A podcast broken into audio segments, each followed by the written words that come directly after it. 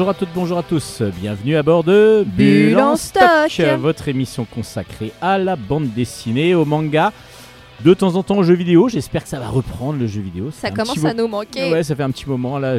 Voilà, il y aura des choses qui vont sortir, donc on va sans doute euh, pouvoir les présenter. En tout cas, c'est Steven au micro et nous sommes ensemble pour plus d'une heure afin de vous présenter les univers graphiques que nous aimons découvrir et surtout partager avec vous.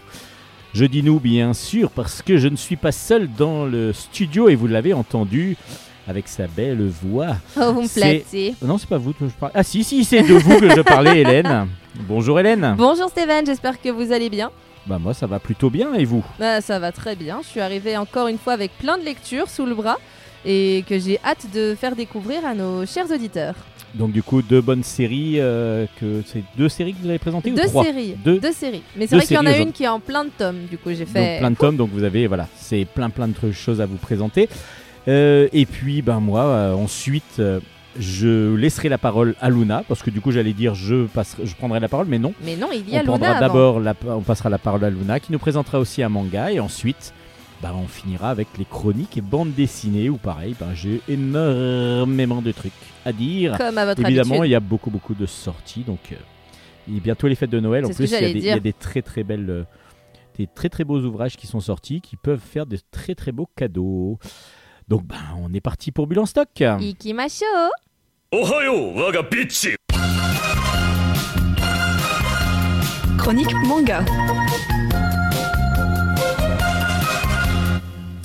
La chronique manga est assurée comme à son habitude par Hélène, qui commence donc avec cette fameuse série. La qui- fameuse série. Qui est euh, déjà, alors il y a déjà plusieurs tomes, peut-être que vous l'avez déjà croisé cette série, Jamais. mais pas nous, mais oui, mais les auditeurs. Je, Ah je oui, parlais, pardon. Je, je vous- des je auditeurs. croyais que vous adressiez à moi, c'est-à-dire Et- que le monde ne tourne qu'autour de moi dans ma tête. Euh, donc, oui, mais euh, ça on le sait, on mais le oui. sait. Faut que, faut que je me réhabitue. Et du coup, le, le changement d'éditeur, en fin de compte, le rachat de l'éditeur Vega par Dupuis fait que, bah, du coup, là, il y a une ressortie un petit peu de tous les nouveaux, de tous les anciens tomes pour pouvoir compléter la collection. C'est ça. Et ça s'appelle donc. Ça s'appelle Kamuya Ride.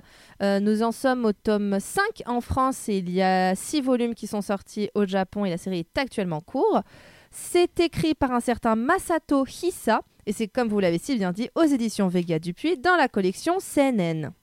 Donc euh, pour euh, grand ado, jeune adulte. D'accord. Alors, on voit sur la couverture du premier une sorte de grand robot qui est en train de faire une, un, une- Un coup- un high coup de kung-fu, un high kick. Ouais, euh, euh, en train de sauter, donc de- j'imagine que ce sont des gros robots qui se battent et qui combattent euh, dans, le, voilà, dans un univers post-apocalyptique ou quelque chose comme ça. Ah bah pas du tout. Euh, et j'ai pensé exactement à la même chose quand je les ai, quand j'ai vu la, quand j'ai vu la couverture. Je me suis également dit que ça allait être, euh, que ça allait être une histoire un peu à la Power Rangers ou un truc un peu futuriste. Mais non. Et d'ailleurs, on a des petits indices. Power Ranger qui est pas japonais du tout, hein, qui est américain Power Ranger. Mais après, je crois. cette- non, c'est japonais. Power C'est Ranger. japonais Ouais, Power c'est Ranger Ah non, c'était quoi? Il y avait eu le- le- le- le- l'équivalent Ah alors peut-être que Power Rangers c'est américain, américain. mais que alors, mais c'est inspiré Alors, de Bioman de qui Bioman, c'est ça, voilà. C'est ça. Bioman, c'est Et- japonais. Et, Power Ranger est américain. Sûrement. Mais Ce je sais que c'est un petit peu comme Pokémon, ils ont fait quelque chose aussi en, au, au Japon, c'est Pokémon, et ils ont fait un autre Digimon, je crois, qui est. Digimon aussi c'est japonais. C'est japonais aussi Oui. Oh bah alors je me trompe complètement. Mais je sais que les Américains oui, ont toujours eu- essayé de copier un petit peu les choses qui... re- Alors il y avait eu Spectreman, il y avait eu XOR et ainsi de suite. Voilà. Et puis, du coup, les Power Rangers, comme vous dites, Mhm. Bah là, du coup, Ou on voit un personnage avec une armure un peu à la Power Ranger ou Bioman, mais autour de lui, on a des indices qui peuvent, enfin, si en tout cas on s'y connaît un peu en histoire du Japon, euh, nous dire ce que qui n'est finalement, absolument pas mon cas. ce qui peut nous dire que finalement, ça se passe pas euh, en- à l'époque actuelle. Il y a plein de toutes petites statuettes qui sont tout autour du personnage dans, sa, dans son armure euh, futuriste. Et ces petites figurines, ça s'appelle des haniwa. C'est des poteries funéraires en terre cuite qui sont typiques euh, de l'époque dite de Kofun. Kofun, c'est euh, entre guillemets l'antiquité japonaise. On situe à peu près Kofun, j'ai pas envie de vous dire de bêtises, mais en gros ça se termine à peu près au deuxième ou quatrième siècle de notre, euh, de notre ère à peu près. On parle, on parle d'antiquité, voire de, de préhistoire, parce que l'écriture n'était pas du tout apparue à l'époque au Japon. C'était, enfin si, en Chine, enfin ils se servaient un peu de l'écriture chinoise, mais c'était encore très très très peu euh, Utilisé. utilisé. Du coup, on parle de préhistoire ou d'antiquité, ou plutôt de préhistoire, donc pour parler de l'époque Kofun. Bref, donc c'est le petit indice, mais on fait pas forcément gaffe. Même moi qui connais, j'avais pas tilté qu'il y avait plein de petits Haniwa sur la couverture, donc je pensais que ça allait être quelque chose euh, d'actuel. J'ouvre la première page et là il y a écrit euh, Nous sommes au deuxième siècle de notre ère. J'ai fait Ah Je m'attendais pas Il n'y a, pas de robot. ça. Il n'y a pas de robot. Il n'y a pas de robot. Euh, Il y, a des- il y a des kami. Alors, Les kami, les kami, ça signifie Dieu, littéralement en japonais. Enfin, en tout cas, c'est comme ça ah, c'est pour ça qu'on m'appelle Camille alors. Euh, pas sûr.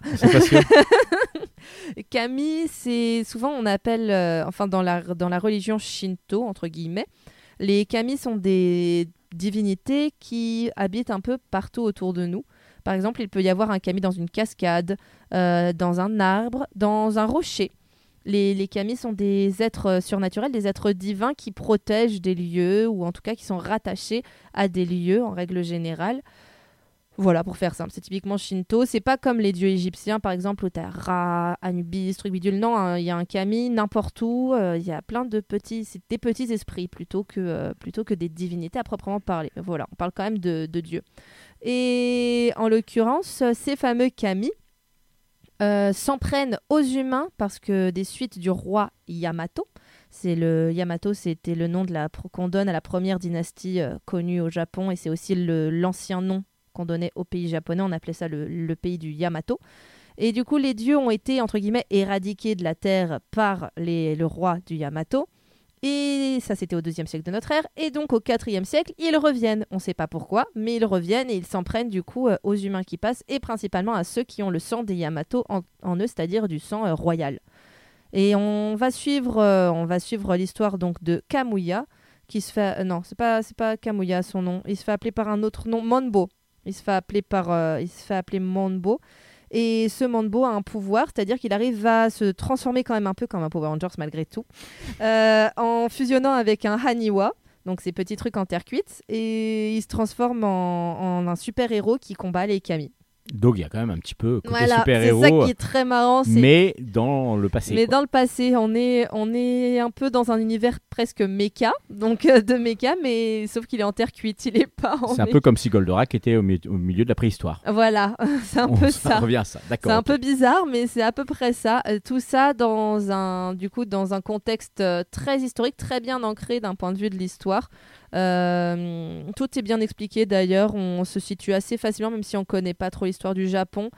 On se situe assez facilement, très régulièrement. Il y a des petits astérisques. La région dont on parle là, elle s'appelle actuellement comme ça, etc. Ça permet de situer un petit peu mieux. Si on est curieux, on peut taper sur Internet tout simplement. Et même dans les décors, etc., et dans les personnages, on se repère assez facilement. On, à aucun moment, on oublie que tout ça se passe donc euh, au IVe siècle de notre ère. Et pourtant, ça reste des histoires de, de super-héros qui se battent contre des, des espèces de donc des kami. Et les divinités. sont des divinités, mais en plus, les kami ressemblent à des ressemblent à des, des robots, clairement. D'accord. Ah oui, donc du coup, c'est vraiment une sorte d'anachronisme complet qui qu'a voulu faire l'auteur. C'est exactement ce que j'allais vous dire. Euh, c'est complètement méga, giga, anachronique. Euh, par exemple, un truc bête, mais après ça aussi, c'est une... ça par contre, c'est une référence historique au Japon. Mais pour pouvoir libérer un esprit de, un esprit d'un kami, le mam- mambo, Mambo. ouais. Mambo, il doit, il se transforme en serrure, enfin en clé. Il se transforme en clé et il euh, et il transforme le kami en serrure et clac, il le, il referme la Il- serrure et il le retransforme en haniwa du coup le kami. C'est un peu, c'est vraiment bizarre. Faut, faut le voir pour le comprendre. C'est ultra bizarre à expliquer, mais il se, trans- il se transforme en clé. Enfin, et, sauf que les clés, ça n'existait pas à l'époque. Cependant, il y avait l'époque Kofun est connue pour euh, parce que les tombeaux à l'époque étaient en forme de trous de serrure. Donc, je pense que c'est une référence à ça. Euh, tous les tombeaux qu'on a retrouvés de l'époque Kofun sont, dans- sont en forme littéralement de trous de serrure, des énormes trous de serrure avec euh, toutes les familles qui étaient dedans, enfin quand, les tombeaux de familles importantes, de nobles, de familles royales, etc. Bref. Donc je pense que c'est une référence à ça. Mais sinon, il y a énormément donc d'anachronismes, et en même temps c'est drôle et en même temps ça surprend. Euh, exemple, il y a un des méchants, il y a un personnage pas gentil qui a comme pouvoir le son et son, tout son cara design tourne autour du piano. D'accord. Sauf qu'on est au 4 siècle, les pianos ça n'existait pas, encore moins au Japon.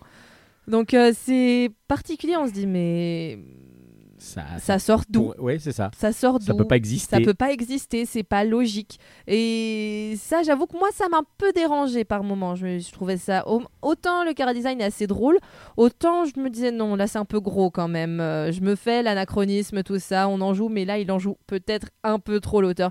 Mais bon, ça, ça c'est une question de, de goût, malgré tout. euh, ça choque pas dans l'histoire parce que ça reste de toute façon un personnage qui contrôle le son et ça, ça reste plausible entre guillemets dans un univers euh, fantastique. Mais voilà, ça m'a un peu, ça surprise. Euh, sinon, euh, dans l'ensemble, le, manga est assez chouette. J'ai eu un peu de mal à accrocher au dessin. Mais ça aussi, c'est très subjectif. Je pense que certains pourraient apprécier le dessin. Moi, j'ai eu un peu de mal au début. Après, les traits sont volontairement grossiers par moment. Et ça donne un côté cartoonesque qui marche bien. Et en même temps, il y a certaines pages où on voit qu'il y a une qualité graphique derrière cachée qui peut être très bien. Mais euh, bah, on sent qu'il y a certaines pages où il y a eu peut-être une certaine flemme, je ne sais pas. euh, je... Ou une rapidité d'exécution obligatoire pour rendre les planches. Exactement. Je pense qu'il y a de ça. Et mine de et bon après ça reste quand même très sympa. Le, per- le deuxième personnage principal qui est le prince du Yamato est très sexualisé. Je vous préviens tout de suite, mais bon c'est drôle. Euh, bon c'est drôle si on euh, son âge. Euh, enfin, on, il est il est pas vrai. On ne donne pas d'âge. On, on lui donne pas d'âge, mais bon on sent qu'il est jeune. Mais il est, un, il est un peu sexualisé, mais voilà, ça, ça joue là-dessus. Il y a un passage, euh, j'ai ouvert la page au pif et on est tombé sur des tentacules. Il n'y a rien de sexuel dedans, hein. c'est que du combat, il n'y a rien du tout de sexuel, c'est c'est juste que ce personnage se retrouve très facilement à poil, disons. D'accord. Voilà. Bon, après, les tentacules et à poil, en même temps, c'est souvent les hentai. euh, Oui, mais il n'y a rien, encore une fois, il n'y a rien de souvent, sexuel. euh, Il y a vraiment rien de sexuel dedans, c'est juste qu'à chaque fois qu'il se fait attaquer par par, un monstre, il y a tous ses vêtements qui se déchirent. Et après, la page suivante, il retrouve des vêtements comme par magie. D'accord. Mais bon, franchement, donc à part quelques anachronismes et quelques détails comme ça qui m'ont fait entre C'est guillemets assez délirant, tiquer, du coup. Voilà, c'est ça. Faut, faut le prendre au 28e degré. C'est complètement dingue, complètement délirant. Et si vous avez envie de lire euh, quelque chose, de lire une aventure qui n'a entre guillemets ni queue ni tête, mais en même, enfin, qui donne l'impression d'avoir ni queue ni tête, mais en même temps qui a un petit sens profond euh, qui a l'air de se gratter au fur et à mesure, je pense que ce manga peut vous plaire. Donc, on vous rappelle les références, Ça s'il vous plaît, s'appelle Hélène. Kamuya Ride et on en est au tome 5 aux éditions Vega Dupuis dans la collection Seinen.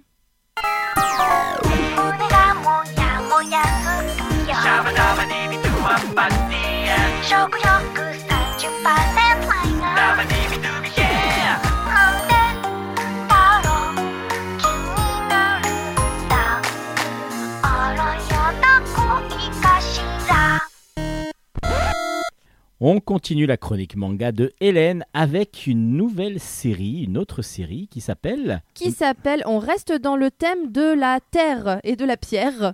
D'accord. c'est tout, c'est le seul lien logique qu'il y a entre les deux mangas. Je vous ai déjà parlé du tome 1 de cette série qui Ah oui, non, c'est s'appelle pas une nouvelle série parce Oui. qu'on a déjà parlé du tome 1. On a déjà parlé du tome 1, ça s'appelle L'appel des montagnes. C'est écrit par Tetsuo Utsugi. C'est aux éditions Soleil Manga dans la collection CNN. Et donc, euh, nous en sommes au tome 2 en France. Alors, de quoi nous parle l'appel des montagnes? Rappelez-nous un petit peu l'histoire. Eh bien, ça nous parle de trois jeunes filles qui viennent tout juste de rentrer à l'université Et qui vont aller dans la montagne. et qui vont aller dans la montagne. Ah bah voilà. Merci Hélène. Allez, à la semaine prochaine Alors du coup, elles vont aller dans la montagne. euh, Non, bon, elles, elles- elles sont étudiantes. Voilà, Elles sont étudiantes, elles rentrent à la fac et elles se disent oh là là, faut. Elles se connaissent pas, hein, euh, mais chacune de leur côté, elles se disent mais il faudrait que je me trouve un club quand même. euh, y a... Sauf que tous les clubs sont pleins ou alors les intéressent pas. Et au moment de la journée d'intégration entre guillemets de l'université, c'est marrant que ce soit des uni- Je l'avais dit la dernière fois, je trouve ça chouette que ce soit des étudiants et pas des lycéens ou des collégiens comme personnages principaux. C'est très rare et euh, suffisamment rare pour être souligné. Bref, elles rentrent à l'université, elles disent à quel club je pourrais bien m'inscrire par- pour euh, me changer un peu les idées en dehors de mes cours. Et elle se retrouve nez à nez avec euh, trois personnes atypiques, deux hommes et une femme, enfin deux étudiants et une étudiante, plus vieux, plus vieux qu'elle, qui les agrippent et qui disent Vous voulez faire de l'alpinisme avec nous? Euh, Pourquoi pas Crac Et elles sont euh, embarquées du coup dans le club d'alpinisme qui était à deux doigts de, crever parce qu'il n'y avait pas de nouveaux adhérents. Tous les autres clubs avaient eu plein, plein, plein d'adhérents et eux, ils avaient réussi à réceptionner personne euh, lors de cette journée d'accueil des nouveaux étudiants. Donc euh, ils, ont mis le grappin sur ces trois nanas et ils se sont dit on va pas les lâcher. Donc dans le tome 1, on les suit un petit peu d'un- d'une manière, comment dire On sent qu'elles sont pas chaudes, hein. elles y vont parce qu'on leur a un peu forcé la main et en même temps elles commencent un peu à s'y intéresser mais elles y connaissent rien du tout. Et, on va apprendre avec elles finalement à apprécier, je mets des guillemets, l'appel de la montagne. Et c'est l'appel des montagnes, pardon, pour reciter très exactement le titre français du manga. Elles vont apprendre à, à faire leur propre, comment dire, leur propre matériel, à réparer le matériel pour pouvoir le réutiliser pour elles, l'adapter. elles, euh, et petit à petit, bah, elles vont apprendre à ce qu'est l'alpinisme et à grimper à des montagnes. Elles vont se lancer des challenges. Et dans ce tome 2, elles commencent un peu à, à tenter des trucs sans du coup leur senpai, c'est-à-dire sans euh, leur, euh, leurs aînés. Et c'est assez, c'est assez sympa. Autant le tome 1, je l'avais trouvé euh, quelque peu lent par moment parce que, bah, en fait, elles, sont en elles, elles tatillonnent et on le ressent. Et je pense que c'est volontaire en même temps.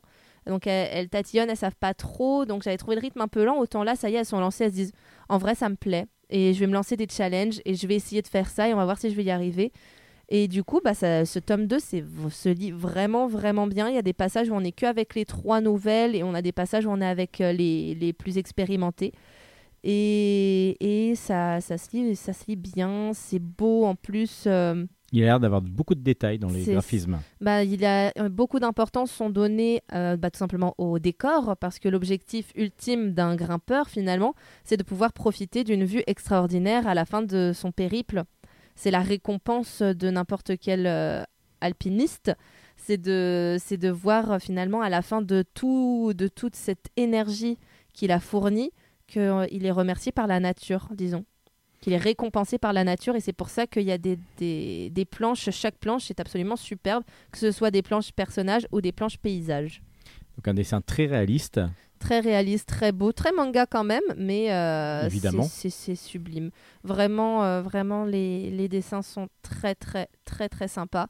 Ça nous apprend, ça nous apprend plein de choses sur, euh, sur euh, L'alpinisme, du coup. J'allais dire l'alpinisme, mais j'allais dire autre chose. J'allais dire sur le paysage rural japonais, parce qu'ils visitent des montagnes qui existent réellement. Et voilà, ils racontent à chaque fois, ils disent oui, cette montagne est connue pour ci, pour ça, pour truc, pour bidule. Et, euh, et franchement, c'est c'est vachement sympa. Ça donne presque. Enfin, le, le début du tome 2 me donnait presque envie de me mettre à l'alpinisme. Puis après, à la fin, on voit que donc les expérimentés se retrouvent dans, dans de grandes, grandes difficultés. J'ai dit non, en fait, c'est pas fait pour moi. Je, je, je, je lisais le manga et franchement, j'ai eu une sueur froide. Parce Ah que oui, bah- tellement, tellement c'est réaliste, tellement c'est bien fait, j'ai eu peur pour eux qu'il leur arrive quelque chose, alors que ils ont l'habitude, etc. Donc Pour vous dire à quel point c'est bien, euh, à quel point le manga est bien réalisé. c'est vraiment ce qu'on disait tout le jour, c'est que pour euh, quelqu'un qui est fan d'une, qui a une passion au Japon, il y a toujours un manga qui correspond à sa passion. oui, c'est clair. Et il y avait déjà le Sommet des dieux, si je me rappelle bien, de Jiro Taniguchi, qui avait déjà parlé de, de l'alpinisme. Et euh, là, du coup, ben, quelque chose de plus moderne, va-t-on Mhm. dire Ce Taniguchi, ben, c'est même pas, ça reste très moderne, mais c'est un peu plus ancien maintenant. Et, euh, et du coup, ça s'appelle. Et du coup, ça s'appelle L'appel des montagnes aux éditions Soleil Manga par Tetsuo Utsugi. Donc, si vous aimez la montagne et l'alpinisme, mais non pas l'escalade, hein, c'est là, on est vraiment sur de l'alpinisme. Oui. Euh, les- J'ai vu que j'ai cru voir qu'il y avait un peu d'escalade. il y a les deux en fait. C'est euh, c'est le club d'alpinisme de l'uni- de l'université, mais euh, elles font. euh, alors les, les novices s'entraînent, enfin principalement à la marche en montagne et à s'adapter du coup au terrain. Là où, euh, là où du coup les, les expérimentés eux font vraiment de l'escalade en comment on appelle ça déjà? Bah, cordée. ils- en- ouais en cordée voilà. Donc Merci. ensemble. Vous voyez, pas de problème. J'ai jamais fait d'alpinisme, j'ai jamais fait d'escalade, donc voilà, je suis le spécialiste. c'est pour ça. Voilà. Bah merci à vous Hélène. Mais c'est toujours un grand plaisir de venir avec euh, mes découvertes hebdomadaires. Bah la semaine prochaine du coup. Mais oui, Alors d'ici là, bah, on va écouter Luna qui va nous présenter aussi un manga. à toi Luna. Bonjour Luna. Aujourd'hui, votre chronique manga va peut-être nous faire peur, en tout cas va nous, euh, va nous glacer le sang. non, vous pensez pas Alors que ça s'appelle comment votre manga d'aujourd'hui? Alors, c'est The Vampire and the Rose, dessiné et scénarisé par Noriko Asaka et sorti aux éditions Soleil Manga. Alors de quoi parle ce vampire? Et puis est-ce qu'il mange, mange des roses, justement? Non, c'est peut-être pas ça? Non, c'est pas ça. Ah, qu'est-ce que de quoi ça parle? Dans une classe de lycée, il y a un vampire. Yomiya, le jeune vampire, est très célèbre et admiré. Toutes les filles sont amoureuses de lui et elles veulent toutes que Yomiya boive leur sang. Mais Shiu, une fille de la même classe que lui, n'est pas vraiment intéressée. Elle, elle veut une romance digne d'un film romantique. Un jour, en entrant dans une, classe vide, Shiu voit Yomiya assis sur le sol. Elle va le voir et Yomiya lui dit qu'il n'a pas bu de sang. Comme il avait l'air de souffrir, Shiu décide de lui donner le sien. Yomiya trouve le goût de son sang excellent, alors pour la remercier, il essaie de l'embrasser. Mais Shiu le repousse en disant que c'est réservé à la personne qu'elle aime. Donc Yomiya lui dit de tomber amoureuse de lui, car le sang d'une jeune fille amoureuse est très bon, donc celui de Shiu va être encore meilleur. Yomiya et Shiu ont fait une sorte de contrat, c'est-à-dire que Shiu va devoir donner son sang. En échange, Yomiya va passer du temps avec elle pour être plus habituée aux garçons. Ouais, donc euh, du coup, il mange pas de rose du tout, hein, ça on a bien compris. Alors, de qu'est-ce que vous avez pensé de ce manga plutôt shoujo du coup, plutôt euh, pour les, les jeunes demoiselles en manque de romance? Alors, j'ai bien aimé ce manga, même si ce genre d'histoires sont un peu vues et revues. C'est dommage que ça ne soit pas assez original et que c'est souvent des amourettes de lycéens à l'eau de rose. Le style de dessin est assez mignon, mais reste très classique. Je recommande ce manga pour tout type d'âge, mais si vous n'êtes pas très fan d'histoires de vampires et d'amour, ce manga n'est pas fait pour vous. Pour le moment, il y a 8 tomes au Japon et la série est encore en cours, donc on peut s'attendre à une suite. Il y aura sans doute la suite, oui, c'est aux éditions Soleil Manga, donc qui suit la plupart du temps ces séries. Donc une histoire pour ceux qui aiment euh, comme ça les, les bons shoujo euh, quand même plutôt classiques. Oui. Euh, mais tout, juste une petite question. Toutes les demoiselles savent que c'est un vampire du coup. Oui, C'est- logique. pas C'est dans la logique des choses. dans la logique, en fait, c'est que chaque ville euh, a un vampire dans sa ville et euh, bah c'est normal, c'est dans ce monde-là. Donc dans cette, c'est un univers de notre époque, mais chaque dans chaque ville. D'accord. Donc peut-être qu'il y en a, pareil, euh, dans notre ville, la ville où on habite, Oui. peut-être dans la ville où vous habitez, vous auditeurs. Il y a peut-être un vampire et c'est peut-être lui qui est dans. Donc euh, dans quel manga il pourrait apparaître? The Vampire and the Rose, euh, dessiné et scénarisé par Noriko Asaka et sorti aux éditions Soleil Manga.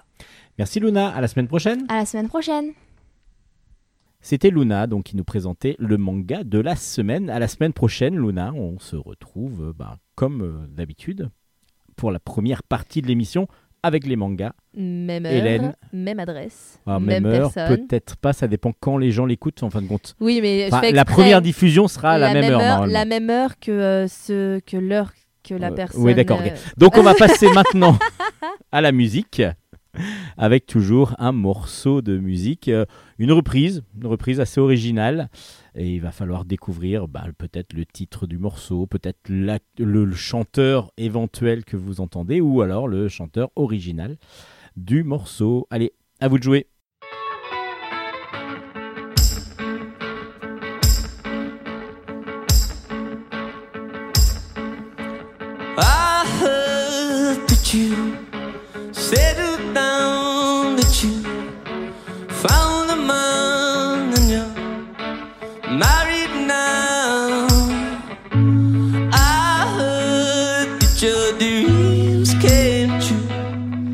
True. Bet he gave you things I didn't give to you. And old friend, why are you so shy? It's not like you to hold back or run from the light. I hate to turn up out of the blue uninvited, but I couldn't stay away. I couldn't fight it. See my face and that you be reminded of for me it isn't over.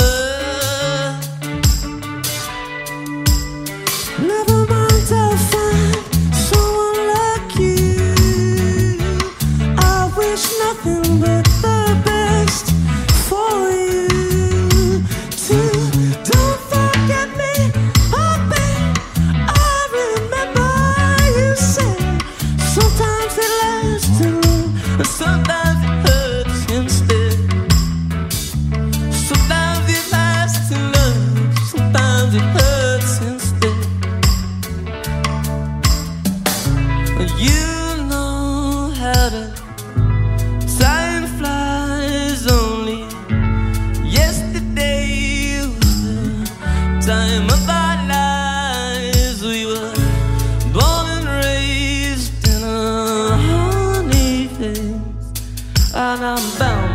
surprise of our glory days. I hate to turn up out of the blue uninvited, but I couldn't stay away. I couldn't fight it. I hope you see my face and that you be reminded that for me it isn't over.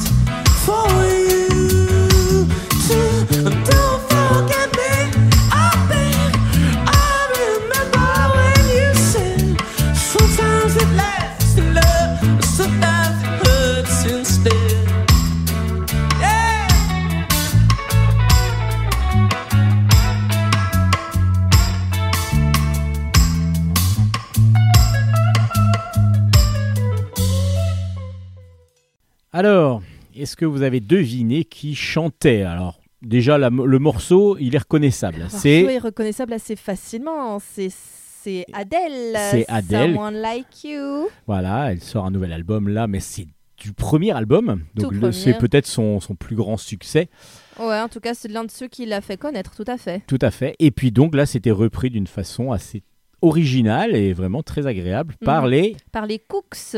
Les Cooks que vous m'avez fait découvrir, Cooks. que je connaissais pas. Vous connaissiez pas et moi je connais. Bah après c'est très, je pense que c'est générationnel. J'ai beaucoup euh, écouté les Cooks quand j'étais lycéenne. Vous voulez dire que je suis vieux. Voilà, exactement. Euh, ou alors c'est moi qui suis trop vieille, je ne sais pas. Bon, bah on va y aller alors du coup. Et bref, ils sont très Faut connus je pour un retourne à morceau qui s'appelle Naïve. Euh, oh, you're so Alors, peut-être que je connais, mais- so Bref, Si ça me dit quelque chanson. chose et euh, du coup je pense que j'irai voir un petit peu ce qu'ils ont fait d'autre. Mais c'est vrai que c'était donc assez original leur reprise de Adèle. De Adele que j'aime beaucoup. Allez maintenant on passe aux chroniques BD. J'espère que vous aimez aussi beaucoup.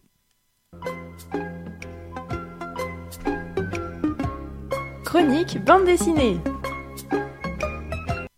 Mais bien sûr qu'on aime beaucoup. On commence ces chroniques BD aujourd'hui avec West Legends. Le tome 5 est sorti, s'appelle Wild Bill Hickok. Forty Bastards, c'est le, c'est le nom complet. Donc euh, le héros c'est Wild Bill Hickok et Forty Bastards. Donc c'est le, le titre vraiment de l'album. C'est de Nicolas Jarry au scénario et de Lassie au dessin. C'est dans la collection Aventure de chez Soleil. Alors West Legend, à chaque fois, on va prendre un personnage légendaire du, du folklore américain, enfin folklore de, de, l'histoire américaine, de l'histoire euh, des cow-boys et des Indiens. Et là, euh, Wild Bill Hickok, donc, est un ancien shérif, euh, est un shérif qui est une légende du Far West, qui, dans cette aventure-là, à chaque fois, les héros vont avoir une aventure dans chaque album. Et là, donc, Wild Bill va devoir survivre et aider surtout d'autres personnes aussi. Il a décidé donc d'arrêter euh, d'être shérif, donc il, part Euh, après, euh, il part en train pour pouvoir vivre une, retraite paisible, dirons-nous, à part que son train déraille.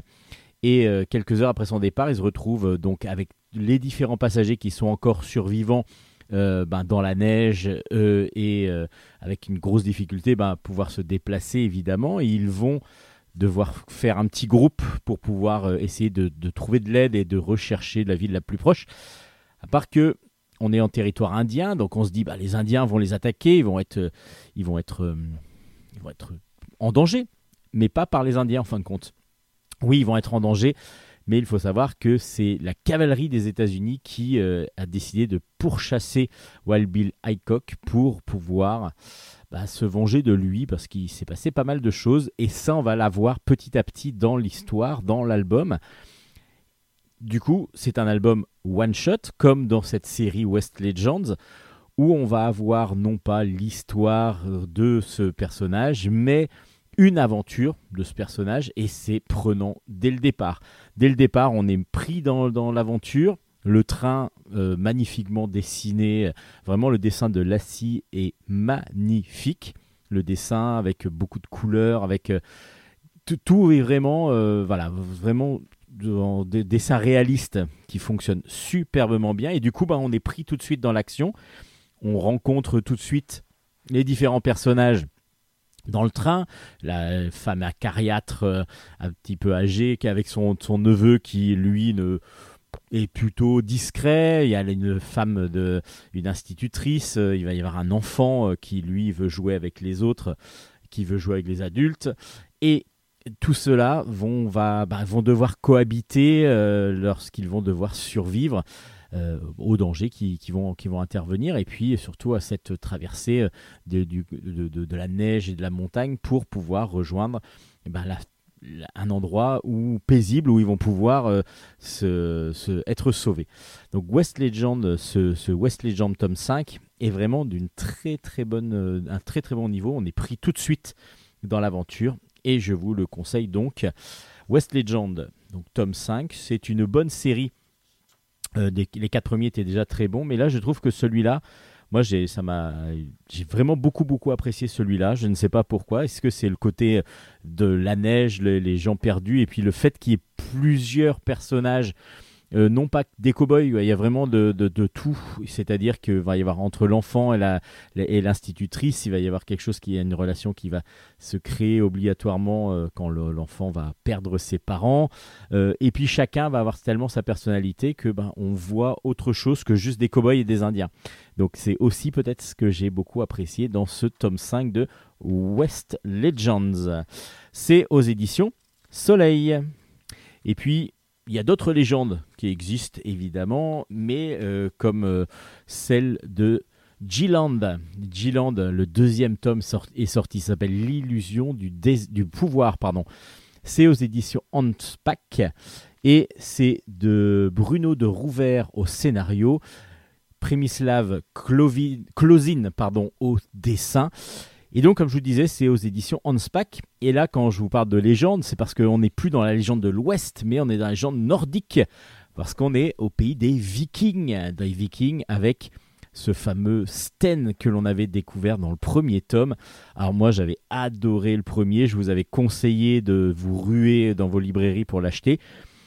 Bah, je vais vous conseiller de continuer à acheter la série parce que si vous l'avez pas encore découverte, allez-y et vous allez adorer. Euh, et surtout, si vous l'avez déjà découverte, le deuxième tome est vraiment aussi réjouissant. Je vous rappelle un petit peu l'idée. Euh, donc on est euh, donc en plein, plein air viking. Il y a Sten qui est donc un, guerrier viking qui revient.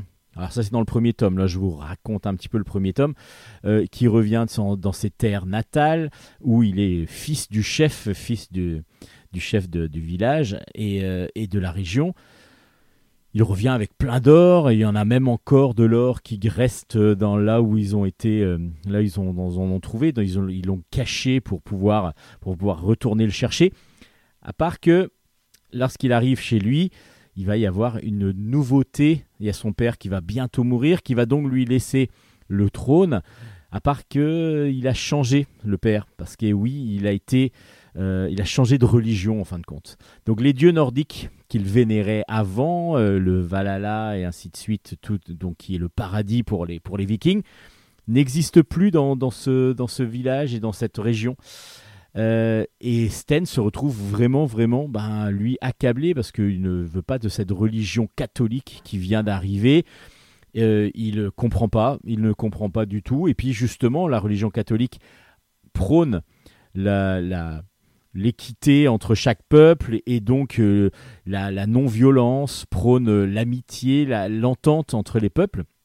Alors que Sten, lui, il a toujours été pour le combat, pour la dureté, pour les viols, pour, euh, pour, le, euh, pour les rapines, pour les, pour les tueries et ainsi de suite. Et donc, du coup, bah, ça va pas du tout avec sa mentalité.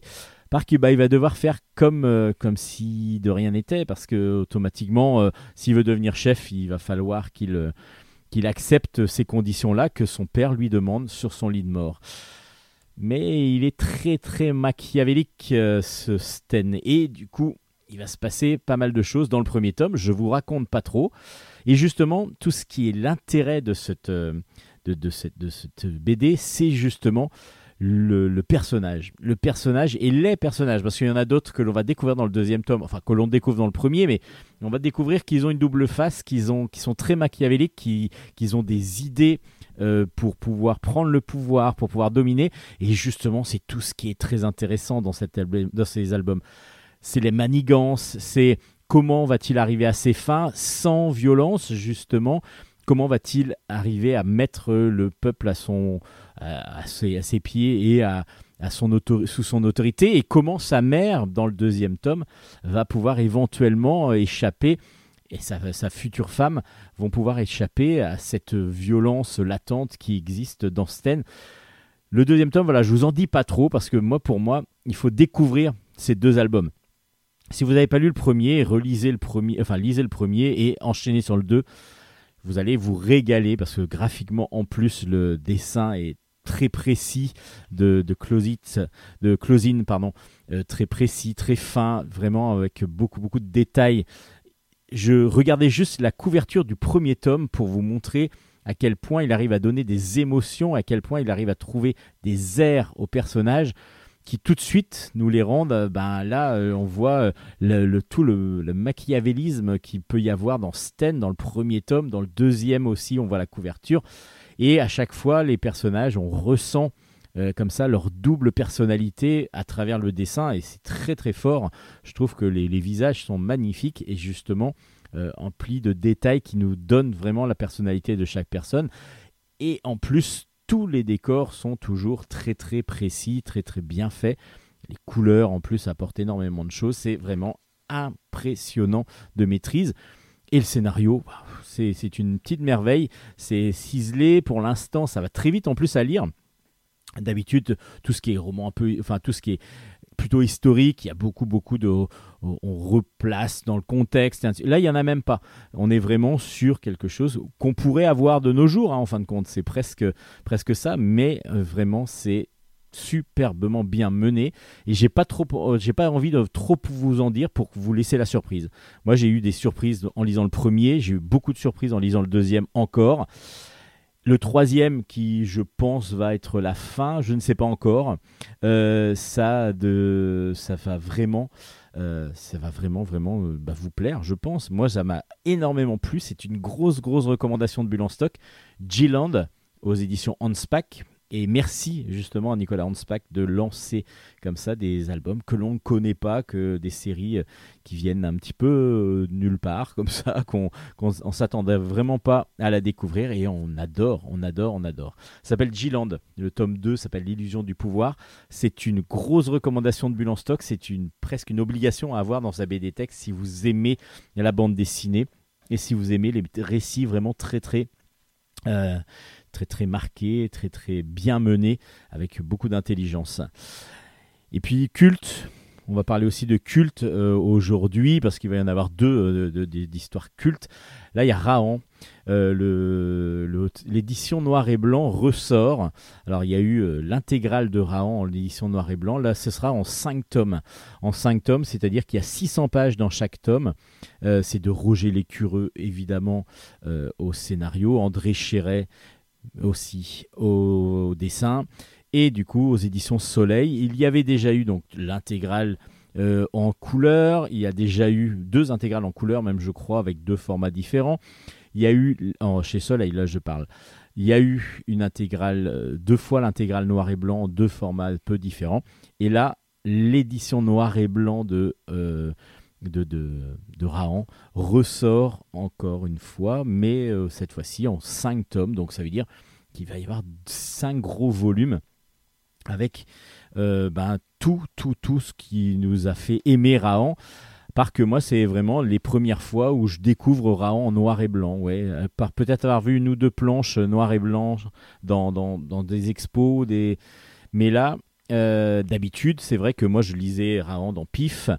Et évidemment, Rahan était en couleur. Alors des fois, les couleurs étaient un petit peu baveuses, des fois, elles étaient un peu décalées. C'était du jour, c'était, ça apparaissait dans un journal, donc c'était assez, euh, assez, bah voilà, pas de meilleure qualité euh, que, que dans un album. Et petit à petit, bah ça s'est évidemment amélioré, euh, c'est normal. Et puis là, en noir et blanc, bah, tout le, le dynamisme, tout le, bah, ce qu'on connaît hein, de toute façon du dessin d'André Chéret. Il est vrai que même dans les pifs, etc., des fois le noir et blanc était un peu bouffé par la couleur. Des fois, on avait des gros aplats, euh, on avait l'impression d'avoir des gros aplats de couleurs euh, qui bouffaient un petit peu le trait. Et là, bah, le trait, il est complet. Le trait noir et blanc d'André Chéret quand il dessine Rahan, c'était impressionnant.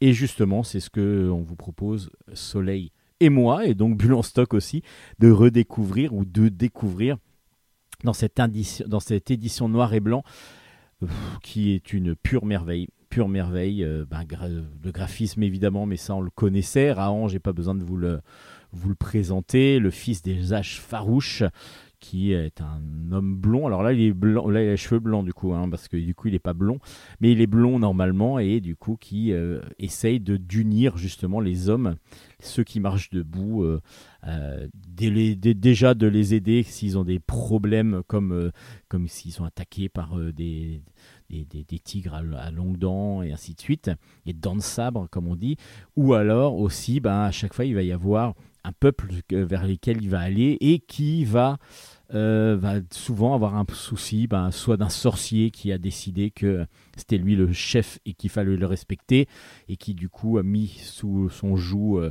le, le peuple, ou alors euh, encore d'autres problèmes que Rahan évidemment va résoudre ou pas. Des fois, il y a des fois où pas, il n'arrive pas et il est obligé de partir grâce à son couteau-là qu'il va faire tourner pour dire dans quelle direction il doit aller. Et il est libre, il est, c'est un homme préhistorique, mais libre, qui va aider les autres. C'est très humaniste, évidemment, c'était très bien vu, et puis le dynamisme, le dessin d'André Chéret en noir et blanc est une pure merveille. Donc je vous conseille vraiment, vraiment, même si vous avez l'intégrale en couleur, euh, de, même si vous avez les albums en couleur aussi qui étaient sortis à l'époque, euh, de, de, vous procurer ces dessins, enfin ce- ces albums en noir et blanc. Euh, c'est un très beau cadeau de Noël aussi pour ceux qui, ceux qui voudraient faire redé- redécouvrir ce chef-d'œuvre de la bande dessinée qui s'appelle Rahan. Euh, les dessins de, de, en noir et blanc, c'est une pure merveille. Donc c'est Rahan, l'édition intégrale en noir et blanc ressort en 5 tomes aux éditions Soleil.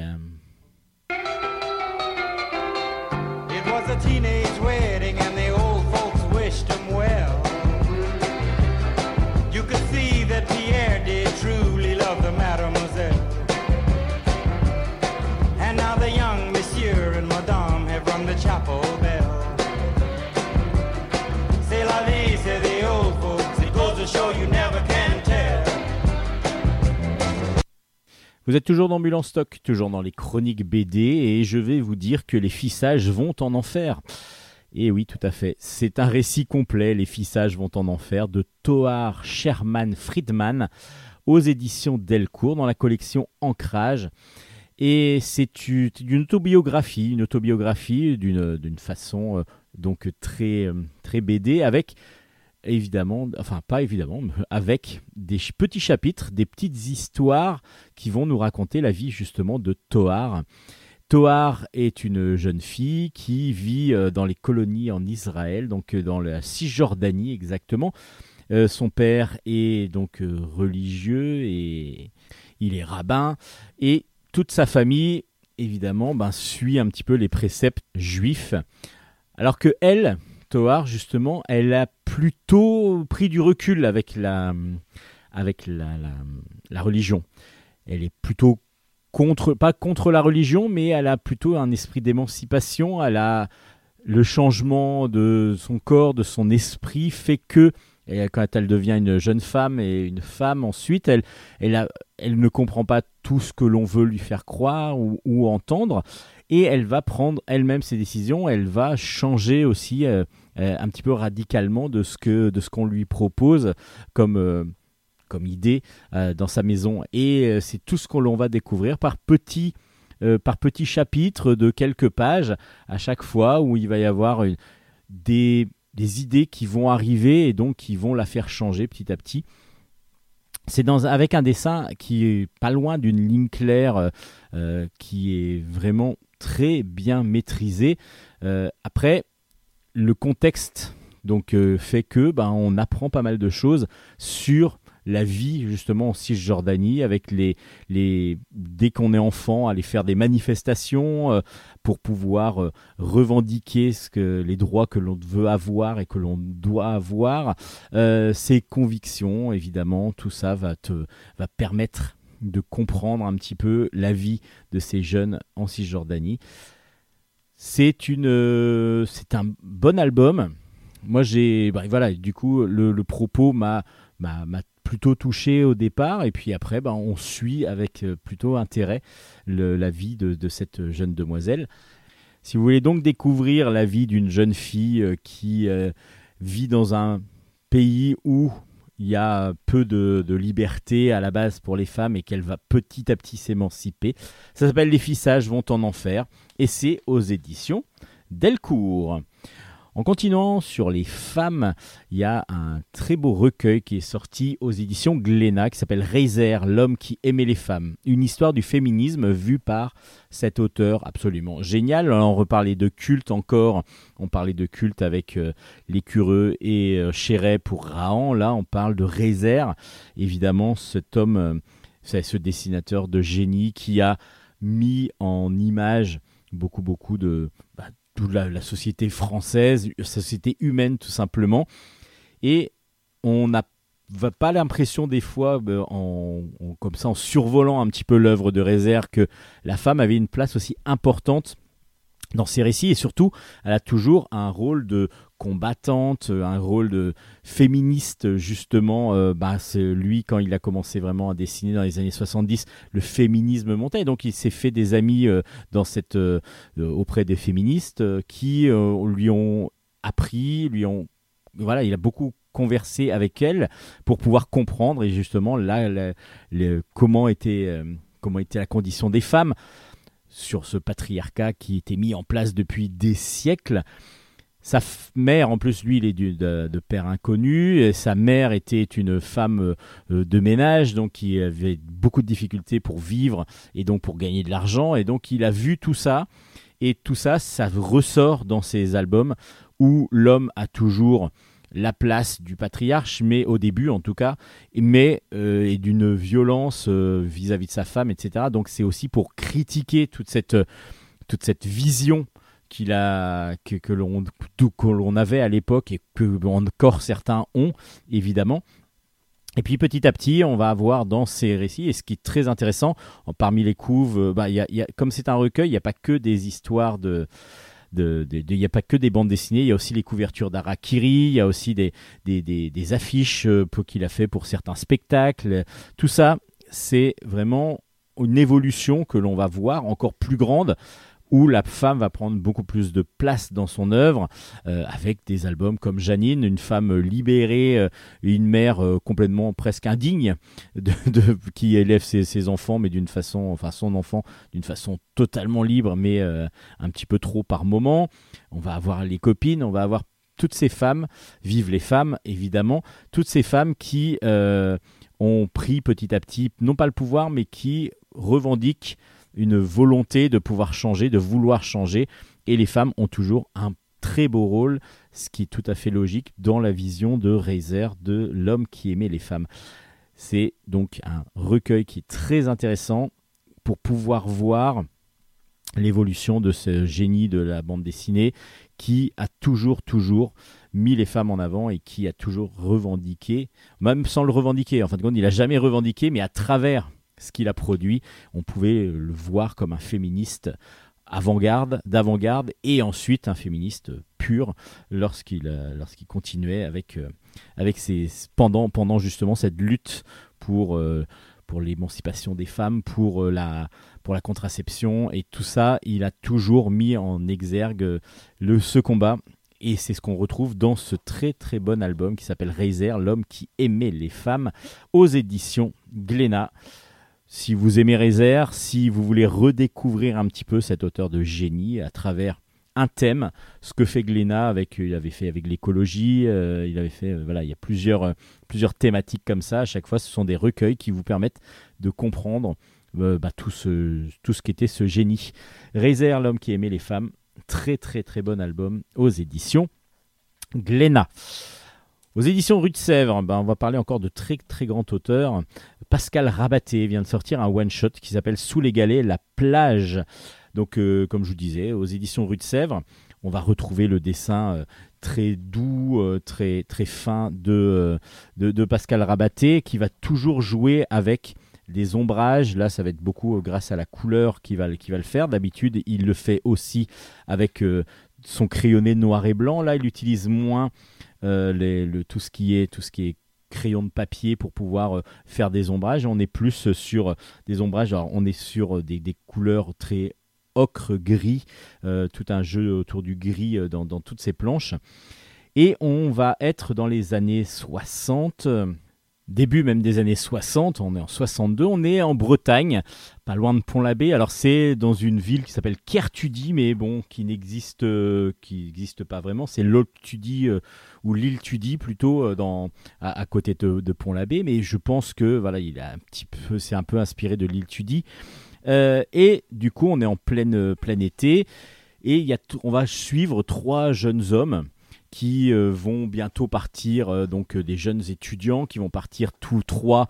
Il y en a un qui va partir à la fac de, de, de- droit, un autre à l'école de, en école de commerce et un autre qui va suivre son, la carrière militaire que son père lui a choisi pour lui. Pour, il va aller à Saint-Cyr pour devenir donc, donc un militaire, un chef d'armée. Ces trois jeunes hommes vont euh, être euh, livrés un petit peu à eux-mêmes parce que du coup ils sont en vacances et du coup leurs parents leur ont prêté leur maison de, va- de- de vacances. Donc chacun a sa maison et ils vont se retrouver tous les soirs euh, pour pouvoir faire un peu la fête avant de repartir en septembre donc vers leurs écoles respectives. Un soir, ils sont sur la plage en train de boire un petit peu euh, d'alcool euh, qu'ils ont piqué dans les caves de leurs parents parce que du coup ils n'ont pas encore 21 ans parce qu'à l'époque c'était 21 ans la majorité donc ils peuvent pas en acheter. Donc euh, ils boivent un petit peu de, vin et là ils découvrent, ils rencontrent une jeune demoiselle qui s'appelle Odette, très mignonne, qui ben voilà avec qui ils vont se lier d'amitié. Surtout ben elle est très mignonne, elle se met toute nue, elle va, elle va plonger dans l'eau donc du coup ils la suivent et ça les met pas mal d'émoi en eux. Ils la revoient, elle, euh, ils viennent, ils mangent ensemble. Et puis elle leur propose une petite chose, c'est d'aller voir. Bah, il y a des maisons qui sont, euh, qui sont, qui sont vides parce que c'est les vacances, et donc elle voudrait aller visiter un petit peu ces maisons, voir un petit peu les richesses qu'il y a dedans. Et eux acceptent un petit peu maladroitement, en disant oh, si on n'est pas sûr, etc. Parce que il faut quand même pas qu'ils. Bon, puis après ils se disent pour Odette, qu'est-ce qu'on peut pas faire? Et là, ils vont rentrer dans une maison et il va se passer. Alors, je vais pas trop vous en dire, peut-être. Là, j'ai envie d'arrêter, mais il faut savoir que Odette les a beaucoup manipulés, un peu trop, même peut-être pour, euh, pour, ce qui, pour ce qui va se passer. Et les trois personnages, en particulier deux, vont se retrouver dans, dans une très mauvaise euh, posture. Parce que Odette, en les manipulant, en les faisant rentrer dans cette maison, va avoir comme ça une possibilité de, de- de marchander avec eux. Je vous en dis pas trop, j'ai pas trop envie de vous en dire parce que ça va aussi réveiller une histoire d'amour qui va se lier et c'est passionnant à suivre parce que du coup, les personnages qui ont leur vie tracée, qui ont une, idée déjà de leur vie, qui va devoir, euh, qui, sont choisis par leurs parents à l'époque, parce qu'à l'époque il n'y avait pas vraiment la possibilité de choisir par soi-même. Les parents avaient décidé un petit peu euh, d'un commun accord avec eux-mêmes de choisir la voie, la carrière qu'allait faire leur, euh, euh, progéniture. Et là, on se retrouve avec des, jeunes qui vont avoir la possibilité éventuellement de changer, et en particulier un, un qui, euh, va tomber complètement amoureux d'Odette, et Odette va aussi tomber amoureuse de, lui apparemment. Je vous en dis pas trop parce que j'ai pas trop envie de spoiler. J'ai pas trop envie de spoiler parce que je trouve que cet album est une pure merveille déjà graphisme, mais ça avec, avec Pascal Rabaté c'est évident. La plupart du temps on, est sur du, du graphisme toujours superbement bien maîtrisé. Là c'est doux, c'est les couleurs en plus apportent comme ça une- des fois une légèreté. Il y a, y a des pointes et des soupçons de vert par moment, des soupçons de rose, ce qui fait que ça apporte une autre, une autre vision par rapport aux planches où on est beaucoup plus sur du gris et sur euh, du noir parce que du coup on est pendant la nuit. Il y a pas mal de scènes qui se passent pendant la nuit.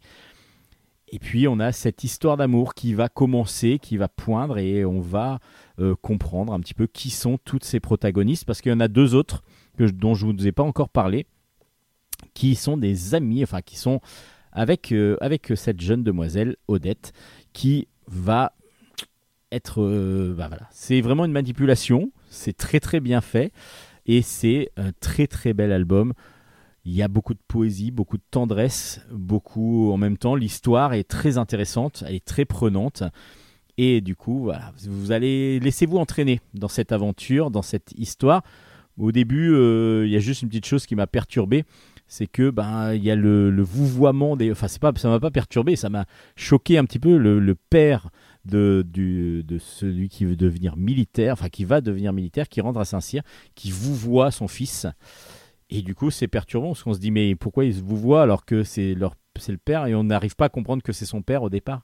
Mais en fin de compte, c'était le vouvoiement obligatoire dans cette, dans cette, à cette époque pour en plus un père militaire. Évidemment, c'est inadmissible si les enfants tutoyaient leurs parents. Là, on est sur le vouvoiement obligatoire et c'est bizarre. Ça, tout de suite, ça vous met dans une autre ambiance, une autre ambiance, une autre époque que moi je n'ai pas vécu, mais qu'on a pu voir beaucoup dans des films, euh, par exemple. Et donc ça s'appelle Sous les galets, la plage. C'est un très très très bon one-shot aux éditions Rue de Sèvres. Merci Monsieur Rabaté pour ce très bel album.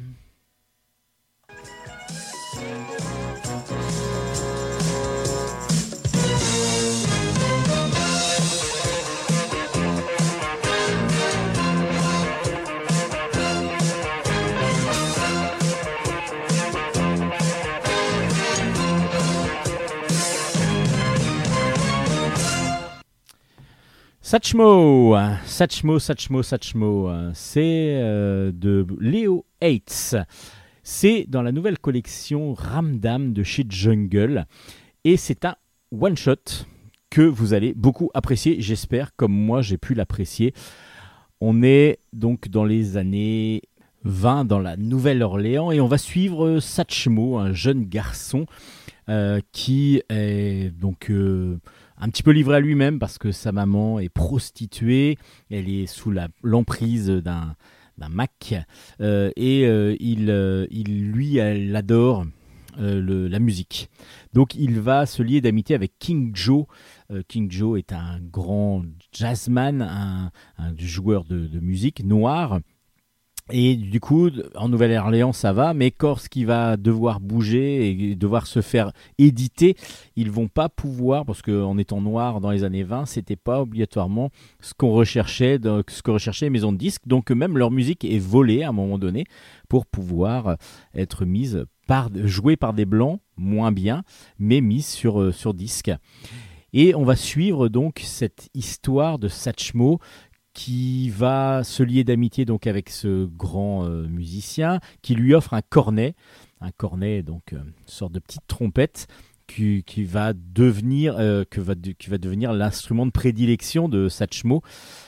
Et en même temps il y a toute cette relation avec cette mère qui va avoir beaucoup beaucoup de d'emprise enfin qui, qui va qui donc lui est complètement euh, euh, voilà il veut il veut être près de sa mère il ne veut pas lâcher sa mère qui elle est complètement sous l'emprise de son de, ce- de cet homme euh, très violent avec elle en plus qu'elle ne veut absolument pas quitter non plus. Elle veut continuer à, à faire la prostituée pour lui. Et du coup il y a cette relation mère-fils qui se met en place qui est très douloureuse très tendue très forte en même temps et Satchmo va petit à petit avoir tellement de dons, il va être tellement doué qu'il va se faire connaître petit à petit dans le milieu de cette musique de, jazz. Et il va avoir pas mal de péripéties. Euh, je vous raconte pas tout, parce qu'il va même passer à un moment donné en prison. Euh, alors tout ce qui se passe dans cette vie de Satchmo, alors Satchmo ça vous dit peut-être quelque chose justement dans ce milieu du jazz, c'est le surnom qu'on avait donné à Louis Armstrong. Et euh, donc euh, Léo Hates a trouvé cette, enfin il avait euh, voulait raconter l'histoire d'un jeune homme justement dans les années 20 dans le milieu euh, donc de, on va dire populaire, très populaire, très pauvre dans- de la Nouvelle-Orléans et dans le milieu du jazz en même temps. Et en voyant que la, biographie de Louis Armstrong se rapprochait très fortement de son de- de ce qu'il voulait raconter, il a, rajouté donc des morceaux un petit peu de la vie de Satchmo justement de Louis Armstrong. Donc c'est la jeunesse un petit peu revisitée de, de Louis Armstrong qu'on va découvrir dans cet album. C'est superbement bien fait, c'est prenant, prenant au possible, les sentiments sont là et pourtant, alors pourtant il y en a qui vont dire ça, mais dans beaucoup beaucoup d'albums maintenant et on peut que reconnaître ça, euh, il y a beaucoup d'émotions qui passent à travers des personnages anthropomorphes. Euh, C'est-à-dire que là, ce sont les, des souris. Ce sont des souris, donc des corps d'humains, des têtes de souris. Et du coup, Satchmo euh, ainsi que, King Joe, ce sont des souris noires. Et du coup, il y a les souris blanches, donc qui sont les, les, les blancs, tout simplement, dans les années euh, 20. Euh, aux États-Unis, il y a une ségrégation qui se fait. Et donc, du coup, automatiquement, enfin, les années 20, mais ça continue un peu après, dans les années 30 aussi. Et du coup, on va suivre comme ça, avec beaucoup d'intérêt, beaucoup d'émotions. Il y a énormément d'émotions qui passent à travers ce, ce jeune, ce jeune personnage qui a une rage qui petit à petit va poindre en lui pour essayer de sauver sa mère. Sa mère qui va pas être obligatoirement les plus faciles à gérer, va-t-on dire. Et puis jusqu'à où il va pouvoir aller, jusqu'à où il va pouvoir se compromettre pour pouvoir sauver sa- cette mère qu'il aime. C'est très fort, il y a vraiment cette histoire, et en même temps, il y a aussi le côté paternel de King Joe qui va aider euh, Satchmo au début et qui va malheureusement devoir le laisser un petit peu partir à un moment donné. Il y a le côté du père qui aide au maximum son fils et qui, à un moment donné, le voit partir des fois à la dérive. Je vous voilà, c'est vraiment l'émotion pure que l'on retrouve dans cet album et surtout le dessin, il est superbement bien réalisé. Vraiment, euh, j'adore moi les dessins euh, de ce type-là, comme Black Sad, euh, Dodo Benradi par exemple, qui, qui travaille beaucoup aussi sur le côté anthropomorphe. Et du coup, euh, Léo Hates nous livre un one-shot absolument magnifique dans cette collection Ramdam qui pour l'instant nous promet de grandes grandes choses parce que le premier tome, le premier album déjà était excellent. Et là ce deuxième, ce deuxième album il est magnifique, Euh, beaucoup d'émotions, euh, un dessin noir et enfin noir et blanc et, on va dire ocre qui va qui fait ressortir euh, beaucoup, qui joue beaucoup avec les contrastes. Et par voire par moment même on voit plus les visages, on voit juste les, les corps, les gestes, mais on voit pas les visages des personnages. Et du coup, euh, c'est pas par les, c'est pas par l'émotion des, yeux qu'on va, qu'on va vraiment avoir les, les, les ressentis, mais on va vraiment l'avoir par le dessin en général, par la case, par la planche. C'est superbement bien mis en scène. Ça s'appelle Satchmo. Vraiment une BD à découvrir, une grosse recommandation de Bulle en stock. Euh, Il y en a toujours tous les, toutes les semaines, mais c'est vrai qu'il y a beaucoup, beaucoup de, de choses qui, qui m'ont marqué dans cet album. Donc, euh, du coup, je vous le fais, je vous le partage, évidemment. La baroque épopée du monde qui ne voulait plus tourner. C'est le volume 1 qui vient de sortir. C'est de Arleston au scénario, Christophe Arleston, et de dessin de Dana Dimat. Et c'est aux éditions Bambou, euh, dans la collection Dracou, exactement, donc de chez Bambou. Alors c'est la collection Dracou, mais c'est diffusé par Bambou. Voilà, mais c'est marqué Dracou sur les albums. Si vous cherchez l'album, ne cherchez pas aux éditions Bambou, mais aux éditions Dracou. On suit donc là dans, un univers steampunk un petit peu, et on est à euh, Omnanul, Omnamul, Omnamul, et on va suivre le futur empereur qui s'appelle Altec. C'est un jeune homme qui se prépare à devenir empereur, vu qu'il a bientôt l'âge de devenir empereur, et il est sous la, avec l'aide du régent, donc euh, son oncle. Il a deux oncles, un qui va le protéger et un qui va plutôt essayer de le tuer, parce que justement, ce fameux régent, dont le, bah, père de Altec est mort, euh, ce fameux régent a décidé de prendre le pouvoir parce qu'évidemment si Altec meurt, euh, vu que le roi, lui, l'empereur, n'avait qu'une euh, Altec, son fils et sa fille, euh, évidemment Altec meurt et donc c'est lui qui prend le pouvoir. Donc il veut absolument tuer euh, Altec. Ça, on va le comprendre assez vite parce que c'est dit dès le départ avec l'aide de ses deux fils, un très intelligent et un autre très bête, mais très fort. Et il va fomenter des, complots pour pouvoir essayer de mettre euh, à mal donc le destin de, de Altec. Justement, il va y avoir un tournoi qui va commencer pour que Altec puisse devenir empereur. Il doit participer à ce tournoi, il ne doit pas obligatoirement le gagner, il doit participer, en tout cas c'est pas marqué. Mais il va se passer autre chose. Donc évidemment, il y a toute cette lutte, cette, toutes ces trahisons, toutes ces, toutes ces tentatives de meurtre qui vont, euh, qui vont se mettre en place. Mais en même temps, il y a le, la Terre qui commence à tourner, euh, qui, s'arrête de tourner. C'est pas qui commence, qui s'arrête de tourner. Et donc l'Astrante, une, sorte d'astronome euh, qui s'appelle Ir- euh, Irliti, pardon, va devoir essayer de comprendre pourquoi la Terre commence à, se, à- arrêter de tourner. Donc du coup, évidemment, les jours passent beaucoup moins vite, donc euh, les nuits sont beaucoup plus longues.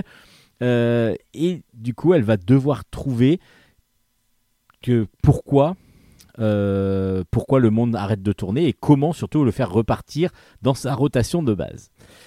Elle va devoir y aller avec justement Altec et, euh, et donc les, les, deux fils du, du régent qui vont évidemment essayer d'en profiter, profiter de cette excursion, euh, de cette mission pour pouvoir tuer le futur empereur.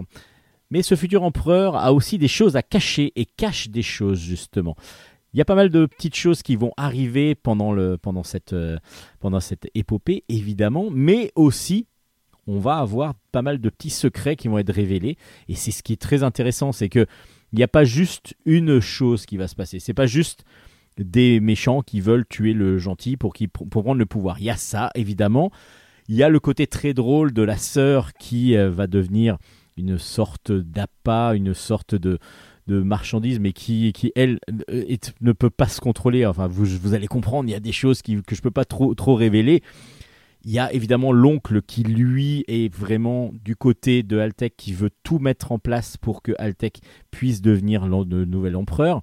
Mais lui, il est dans un secret aussi que Altec a, et euh, dont vous, je vous révèle rien ici, évidemment. Il faut juste découvrir cet univers qui est mis en place toujours de façon très agréable par Christophe Arleston, qui est mis par petites bribes, par petites pointes, et du coup, ben, on se retrouve dans quelque chose qu'on se dit conventionnel avec euh, cette lutte euh, de, quelqu'un qui veut prendre le pouvoir. On se dit, bon voilà, c'est assez classique, et en même temps, il y a ce monde qui arrête de tourner, et en même temps, il y a cette révélation qu'on va avoir sur Altec, et en même temps, voilà, et ainsi de suite, ça va. Il va y avoir à chaque fois plein de petites choses qui vont faire que le récit va s'étoffer, évidemment, que l'aventure va être beaucoup plus intéressante encore et que chacun ayant des personnalités complètement différentes. Alors, il y a un côté toujours très drôle des personnages sans pousser à la caricature évidemment, mais comme on retrouve dans l'Enfeust, avec beaucoup d'humour dans certains. Et puis, euh, et puis, on va comme ça avoir donc un récit qui va être toujours très agréable à suivre. Et puis, bah, il est magnifié, tout simplement, ce, ce récit, magnifié par le dessin toujours aussi virtuose de d'Anna Dimat, avec euh, une finesse, une, une, élégance, toujours, euh, toujours vraiment. Bah, toutes les planches, toutes les cases sont une pure merveille de lecture avec plein de détails dans les décors, plein de, plein de personnages euh, différents, plein de, plein de races différentes aussi dans cet univers. Et c'est un bonheur graphique. Donc du coup, on se, moi je me suis arrêté dans la lecture et pourtant il y a pas mal de choses qu'on a envie d'avoir, d'avoir, d'avoir la suite et on s'arrête sur certains détails, sur certaines planches, un petit peu comme on peut le faire dans chaque fois dans les univers d'Arleston quand il le met en place. Évidemment, il y a sa fourmille de détails et du coup, Dana Dimat les met en dessin, euh, les, vraiment les, les personnalise et vraiment nous apporte des planches absolument sublimes. Ça s'appelle alors la baroque épopée du monde qui ne voulait plus tourner. Le tome 1 est donc sorti aux éditions Dracou. En plus, c'est un tome 1 qui fait 80 pages, donc vous en aurez pour votre argent. Vous attendrez juste la fin, comme moi, la suite en tout cas. Ben ouais, on espère qu'on l'aura assez rapidement. Et en même temps, il vaut mieux pour avoir aussi d'une aussi bonne qualité graphique que le temps. Ben voilà, on s'arrête un petit peu pour que Dana Dimat ait le temps de faire un aussi bel album que ce premier tome. Il y a peut-être juste la couve qui m'a un petit peu dérangé. Je ne savais pas trop à quoi m'attendre. Et en même temps, bah, passer ce côté euh, qui fait un petit peu affiche de, spectacle, on va dire, comme le Tour du Monde en 80 jours et ainsi de suite, qui ressemble un petit peu à ça. Mais en fin de compte, il y a beaucoup, beaucoup de choses à l'intérieur de cette affiche. Derrière cette affiche, allez rentrer dans le théâtre que nous offre donc Christophe Arleston et Dana Dimat. Très, très, très bon album. Je vous le conseille vivement. Euh, voilà, c'est une pure merveille de graphisme, de scénario. En plus, c'est toujours très bien mené. Un autre scénario euh, qui a toujours été excellent euh, parce qu'on le connaît depuis un moment, et là c'est une intégrale qui vient de sortir. Ça s'appelle Echo. C'est euh, de Guillaume Bianco au scénario, magnifiquement mis en dessin par Jérémy Almanza. Alors c'est un récit avec des dessins, donc on est plus sur un livre illustré. Et c'était en trois tomes, et les trois tomes sont donc regroupés dans, euh, dans une nouvelle, euh, dans la même collection, parce que c'est le même format, on est dans, exactement dans le même euh, style, à part que là, donc on est sur une intégrale, et c'est dans la collection Métamorphose de chez Soleil. C'est un conte, c'est un pur conte que nous offre Guillaume Bianco, et ça commence exactement comme un conte. On suit Echo, qui est une jeune fille, une fille unique de la famille Chaclebot, euh, Chaclebot, qui est le dans, dans l'univers où ça se passe. Et ils sont donc des, des, couturiers euh, de très haute gamme. Et justement, ben, ils ont tellement, tellement de succès qu'ils ont énormément de choses à faire. Ils ont tellement de, de, de, de, de robes, de, de, costumes à, fabriquer que Echo euh, bah, se sent complètement isolée, elle est complètement mise à l'écart, même si elle a beaucoup d'argent, même si les parents ont un grand château, tout ça, elle se sent complètement délaissée, ce qui est le, cas en plus par le- les parents qui sont eux complètement au travail tout le temps, tout le temps, tout le temps. Un jour, il manque de, de mains et du coup il demande à Echo d'aller jusque pour voir le ministre pour lui livrer euh, un, un- coffre avec dedans trois poupées que le ministre a demandé expressément pour l'anniversaire de sa fille, si je me rappelle bien. Et du coup, Echo va prendre la, sa limousine avec son chauffeur et va aller vers euh, bah, faire la course tout simplement. À part que euh, sur le chemin, elle va rencontrer une sorcière, une vieille femme avec un enfant, et elle prend complètement pitié d'elle et elle se dit oh là là la pauvre, euh, qu'est-ce qu'elle fait là? Et elle va lui offrir le coffret. Et là, déchéance totale.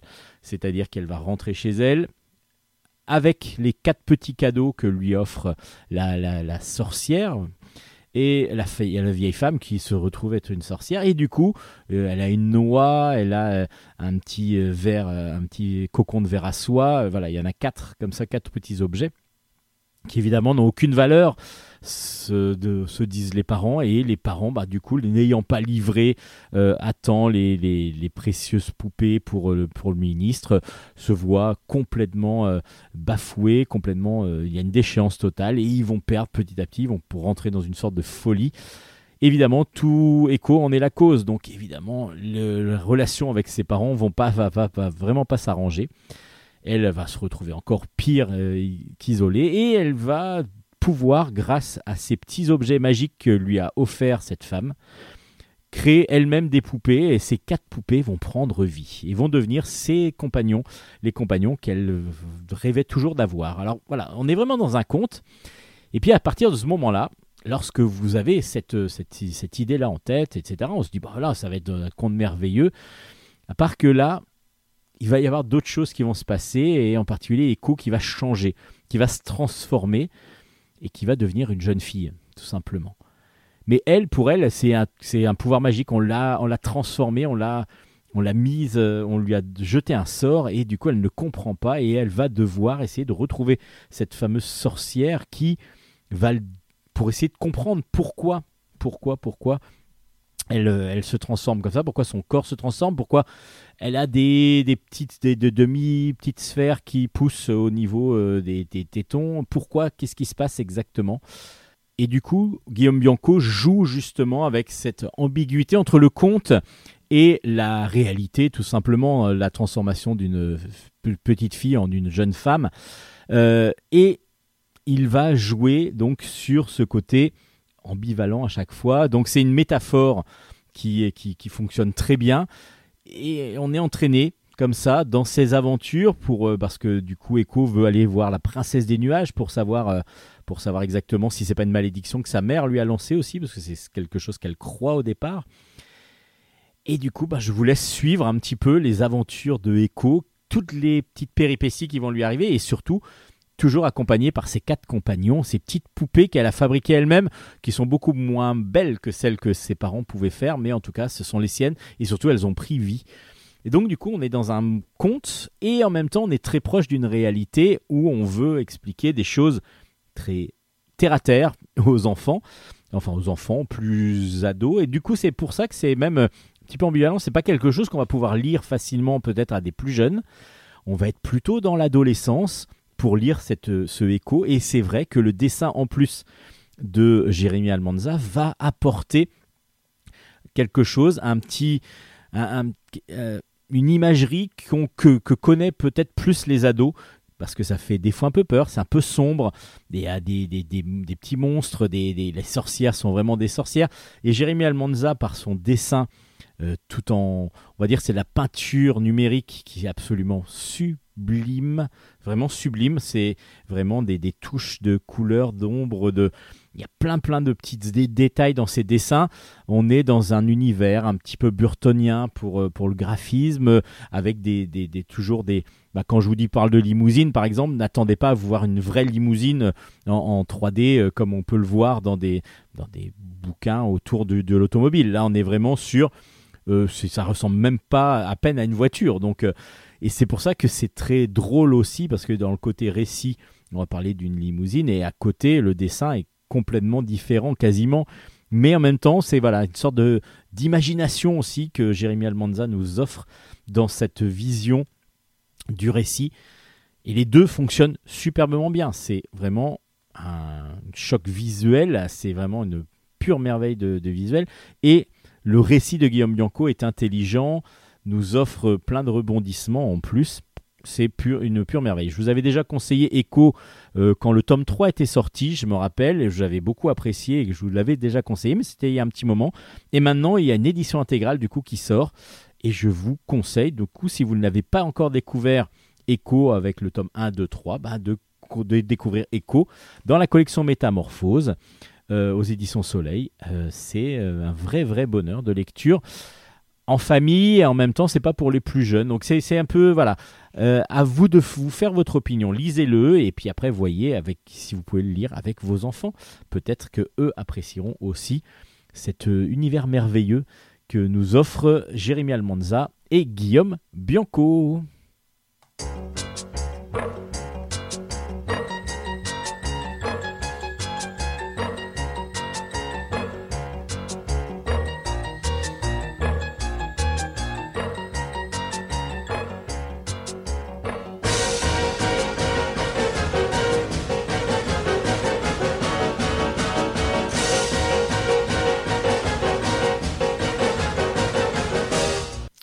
Allez, maintenant un livre à ne pas mettre obligatoirement entre toutes les mains. C'est s'appelle Erotopia, le tome 1 est sorti. Euh, C'est de Louis au scénario, David Percoco au, au dessin et Véronique Daviette au couleur. Donc euh, Stéphane Louis au dessin, au scénario. Et c'est aux éditions Joker. Et donc Erotopia va nous raconter les aventures euh, d'une jeune demoiselle qui s'appelle Violette. Elle a un métier très original, elle est conceptrice de sextoy. Et oui, bah, c'est un métier comme un autre, et elle est plutôt très douée parce que la plupart du temps, ses créations sont mises en avant par une youtubeuse, une youtubeuse qui s'appelle Capucine. Et Capucine, donc, euh, présente les différents sextoys euh, que, qui sortent, et à chaque fois, ceux de Violette ont plutôt beaucoup de succès. Alors Violette, elle est très effacée, euh, elle, euh, on, personne la connaît vraiment, la côtoie vraiment, et, puis elle habite dans le même immeuble que, euh, que Capucine apparemment, parce que Capucine a des orgasmes qui fait qu'elle crie énormément, et donc tout le monde entend tout ce qu'elle peut faire. Parce que, ben, on va comprendre assez vite, je ne sais pas tout à fait spoiler non plus cet album, que Capucine et Violette ne font qu'une personne. Et oui, alors par quel, comment ça se passe exactement? Bah, Vous allez le découvrir dans l'album. Alors ne vous trompez pas, euh, le fait d'avoir un dessin très cartoon, ce n'est pas pour mettre entre toutes les mains. C'est vraiment justement pour montrer, euh, pour, pour faire euh, bah, de, cette, de ce récit quelque chose de très rigolo, de très cartoon justement. Et c'est très vivant, très... Très, très, très enjoué, il y, a, il y a beaucoup de couleurs, en plus les couleurs apportent énormément au livre. Après, scénaristiquement, je trouve qu'on s'y perd. Il manque un petit peu de lisibilité par moment, mais l'ensemble reste très agréable quand même à lire. Euh, on prend assez vite l'envie de, découvrir un petit peu cet univers de, de Violette, mais il y a des petites choses, des petites redondances, voilà, et puis il y a le fait d'avoir mis un passage qui est en fin de compte le passé, enfin c'est une sorte de flashback pour expliquer comment euh, comment euh, comment Capucine est née. Euh, du coup, ça ça perd, c'est- un peu ce qui manque euh, de lisibilité, je pense. C'est peut-être ça qui m'a un petit peu dérangé. Et puis des fois, euh, il y a un petit peu des des redondances, comme je vous disais, dans les rencontres, en particulier avec Omar, où on sent que il y a quelque chose qui peut se passer, ou alors avec sa, sa patronne, que l'on découvre aussi. Après, ça reste un album très enjoué, très rigolo, euh, avec des très très beaux dessins, très cartoon, très rond, euh, mais du coup aussi qui... Alors, il n'y a rien de sexuel complètement, on parle d'un thème sexuel, on parle d'orgasme féminin, on parle... Voilà, mais euh, avec euh, aucune... il y a juste des visions d'une femme, comment dire, nue et, et qui, qui prend du plaisir avec des sextoys. Mais on ne voit pas toute son intimité, on voit juste quand elle est nue sur son lit, mais sans voir obligatoirement ses parties intimes. Donc du coup, il n'y a pas non plus de c'est pas c'est pas c'est pas assez érotique plus que plus que sexuel complètement. Et euh, c'est pas pornographique. Et du coup, bah, ça ça se lit pour les adultes évidemment, pour on va dire partir de 16-17 ans, euh, voilà, on est vraiment plus sur ce sur ce créneau là et c'est très bien dessiné. Donc ça s'appelle Erotopia, le tome 1 euh, est plutôt une bonne découverte. Maintenant, j'attends le tome 2 parce qu'à la fin, il se passe quelque chose et j'ai envie de savoir dans ce tome 2 justement qu'est-ce qu'il va y avoir. Est-ce qu'elle va tenter, est-ce qu'elle va être tentée ou pas par la proposition qu'on va lui faire à la fin? En tout cas, on imagine que ça va être une proposition. Je vous en dis pas trop. Découvrez Erotopia donc aux éditions Joker, le tome 1 est sorti. Dans la collection euh, aux éditions Varou, une édition normande, euh, ça va même avoir son, impact. Les Vikings, le tome 1 s'appelle Bienvenue en Austrie. Euh, donc les Vikings, c'est de Seka au scénario, Juan Maria Cordoba au dessin et donc euh, Reno aux couleurs. Et c'est donc aux éditions Varou. Et pourquoi je vous dis que c'est important que ce soit une...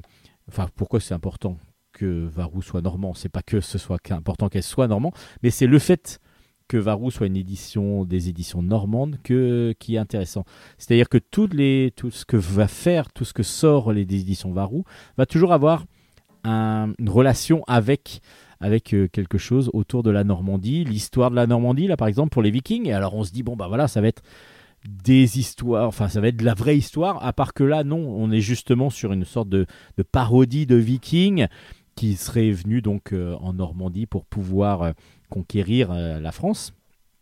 Et évidemment, il va y avoir bah, pas mal de petits rebondissements, beaucoup de gags, beaucoup de jeux de mots aussi, et on est sur un côté parodique de, cette, de, cette, de cette invasion.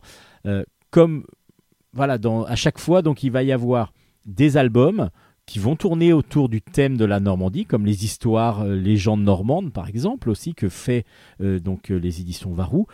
À part que évidemment, c'est pour lisi- c'est lisible pour tout le monde et non pas que pour les, les Normands.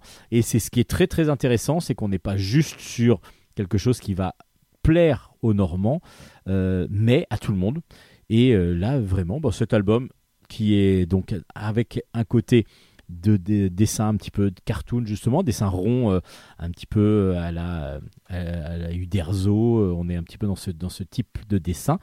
Euh, on va le suivre avec grand intérêt, même si l'histoire de la Normandie n'est pas obligatoirement notre centre d'intérêt principal. Là, c'est la petite aventure qui va se passer dans ce premier tome des Vikings qui va être très très intéressant.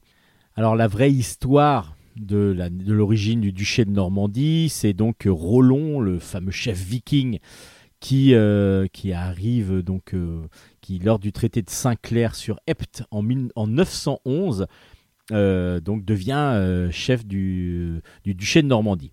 Alors, à part que là, évidemment, les auteurs Seca et Cordoba vont inventer une autre vision. Pourquoi il est parti de Scandinavie Parce que, euh, en gros, euh, normalement, il aurait pu y rester. Il n'était pas obligé de partir avec son dracar, avec ses hommes, vers, euh, vers, pour essayer de trouver notre terre. Qu'est-ce qui s'est passé exactement? Alors évidemment, là, ça devient comment, complètement romancé, complètement absurde par moments, complètement fou par d'autres. Et puis on va retrouver beaucoup de choses qui sont complètement improbables. Regardez même juste la couverture, vous verrez, hein, il y a un dragon. hein. Donc vous voyez, vous imaginez bien que si peut-être qu'à l'époque, et en même temps, il y en avait des dragons, parce que je dis ça, mais euh, je n'ai jamais vécu euh, à cette époque-là, donc je ne peux pas dire s'il y avait des dragons ou pas. En tout cas, toutes ces aventures pour arriver euh, en Neustrie, donc qui était donc la, le, duché de Normandie avant que ça devienne la Normandie justement, pour arriver en Neustrie, ça va être toute cette épopée que l'on va suivre grâce euh, au, moine qui va devenir le le, le co- le raconteur des aventures de, donc de.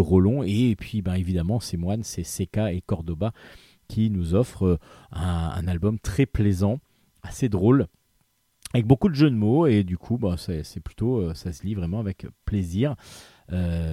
C'est agréable à lire et puis les couleurs sont vraiment très très belles parce que du coup on aurait pu penser que les couleurs en aplat enfin qu'il y avait qu'il allait y avoir que des couleurs à plat un petit peu alors que là il y a quand même beaucoup de jeux de, luminosité euh, sur les, couchants, euh, sur les arbres et ainsi de suite. Et donc, du coup, ça donne vraiment, euh, en particulier dans la tempête, je trouve que les couleurs sont très très bien rendues et elles sont superbes, sans donner un côté trop informatique, justement. Et, et, du coup, le dessin euh, en est que valorisé. C'est vraiment de très très bonnes, euh, très très agréables BD à lire. Donc, ça s'appelle Les Vikings. Le tome 1 s'appelle Bienvenue en Neustrie et c'est donc chez Varou, une édition euh, normande à découvrir si vous ne l'avez pas encore fait. Chez Jungle, il y a un quatrième tome de Bloody Harry. Le quatrième tome s'appelle Méfaits accomplis. J'étais en train de chercher le nom. Je le trouvais plus sur mes notes. Et du coup, ça s'appelle Méfaits accomplis. C'est de Alexandre Arlen qui fait tout là sur cet album.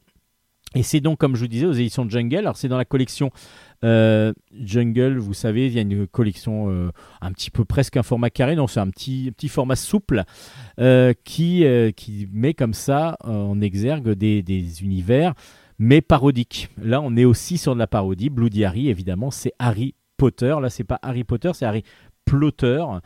Et à chaque fois, donc, il va y avoir Potler, exactement, pas, Po- Potler, mais Poteler. Et donc, tous les personnages de, de la saga Harry Potter vont être mis en dessin par Alexandre Arlen, très très bien dessiné parce qu'on a le côté parodique qui fonctionne très très bien, le côté cartoon qui fonctionne aussi. Et dans chaque gag, donc qui va être une page, il va y avoir à chaque fois une référence ou des références à une partie du film, euh, un personnage, et puis évidemment ça va pas se passer exactement comme on l'entend, et à chaque fois ça va plutôt mal se passer pour la plupart du temps. Mais euh, il faut connaître un petit peu, voire bien, l'univers de Harry Potter pour pouvoir apprécier au maximum cet album. C'est ce que j'avais pas reproché, mais ce que je disais aussi des, trois premiers tomes. C'est que si vous ne connaissez absolument pas Harry Potter, ça ne vous fera absolument pas rire. Parce que les références qui sont sur Pouf Souffle, euh, Pouf Souffle par exemple, euh, que personne ne veut vraiment intégrer parce que c'est un petit peu naze, tout le monde veut être Serpentard ou, ou autre, mais il n'y a pas obligatoirement une, une connivence avec euh, ceux de Pouce Souffle. Et justement, bah, il y a le que l'on voit au départ qui va choisir Pouf Souffle pour un, personnage qui dit non, non, je veux pas y aller, et ainsi de suite. Tout ça, c'est drôle si vous connaissez les, gags, enfin les- les personnages de base. Si vous connaissez le choix-peau, si vous connaissez les personnages, c'est intéressant, c'est drôle parce qu'il y a le côté évidemment parodique de quelque chose que l'on connaît. Mais si vous connaissez pas, si vous n'avez pas les références, c'est pas toujours évident à suivre. Donc c'est pour les fans d'Harry Potter, pour ceux qui aiment rigoler. Il y a vraiment des gags qui sont vraiment très bons. Euh, et puis on s'y attend des fois pas du tout. Donc euh, du coup, c'est très bien dessiné, très bien mis en scène, très drôle. Bah voilà, c'est quand même du bon ouvrage que nous fait Alexandre Arlen dans ce Harry Bloody Harry, pardon. C'est Harry Potter donc en en parodie.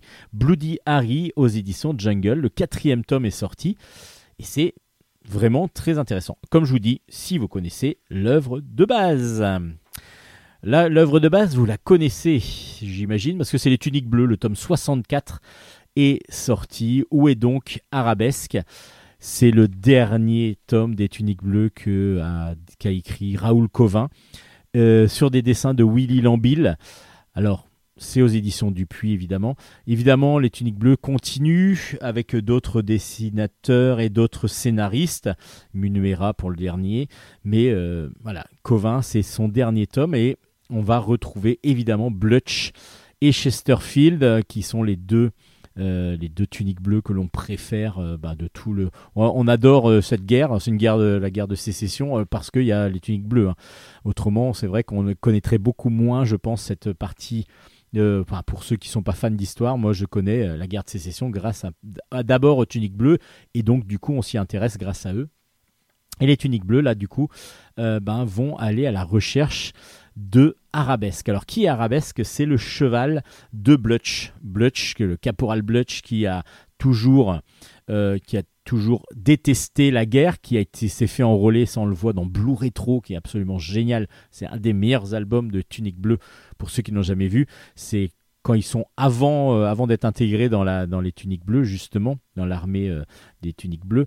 Et euh, donc Blutch qui n'a jamais voulu être là, qui est toujours forcé par le sergent Chesterfield à aller au combat, il a son cheval à lui qui s'appelle Arabesque. Et Arabesque a pour particularité d'avoir été dressé par Blutch pour se coucher dès le premier coup de feu.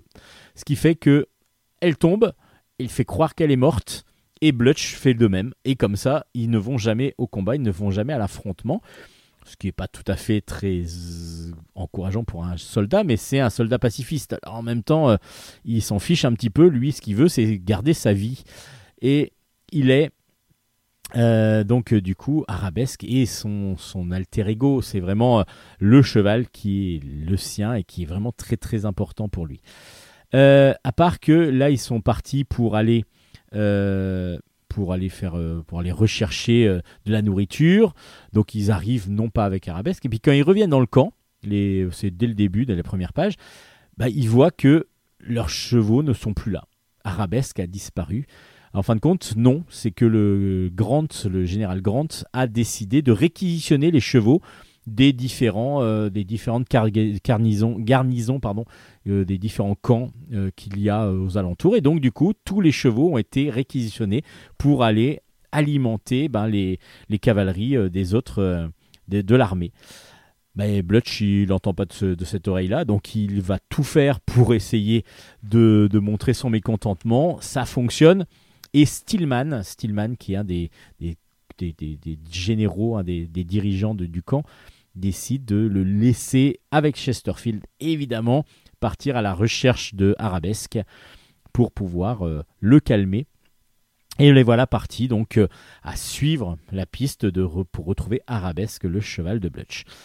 C'est vraiment toujours aussi agréable à lire. Il a des fois peu d'intérêt. Et là, je trouve que cet album-là est plutôt bien fait. Il y a moins, on va dire, moins de, moins de messages qui est fait passer par, euh, par Covin.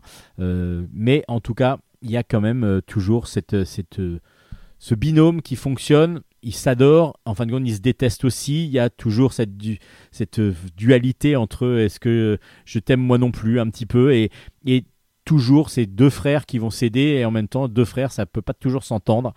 Et ça fonctionne. Ça fonctionne. Et avec un dessin de, Willy Lambill bah, qui maîtrise ses personnages au, au- top. J'ai trouvé par moments par contre certains visages quand même qui étaient moins expressifs que qu'avant qui je sais pas peut-être que ben voilà Willy Lambill a aussi euh, un certain âge et euh, petit à petit ben, peut-être a plus de, difficultés à, à dessiner. Mais en tout cas, ça reste un très bon album de des Tuniques Bleues. Et ce 64e album sera le dernier que Raoul Covin aura scénarisé. Donc du coup, ça reste aussi iconique pour, euh, pour, pour tout le monde, pour, pour, cette, euh, pour, pour le milieu li- littéraire et le milieu de la bande dessinée en particulier. Donc les Tuniques Bleues, tome 64, le dernier album de Covin, toujours à découvrir aux éditions Dupuis et toujours aussi agréable à lire parce que du coup, oui, c'est vraiment agréable à lire toujours les tuniques bleues.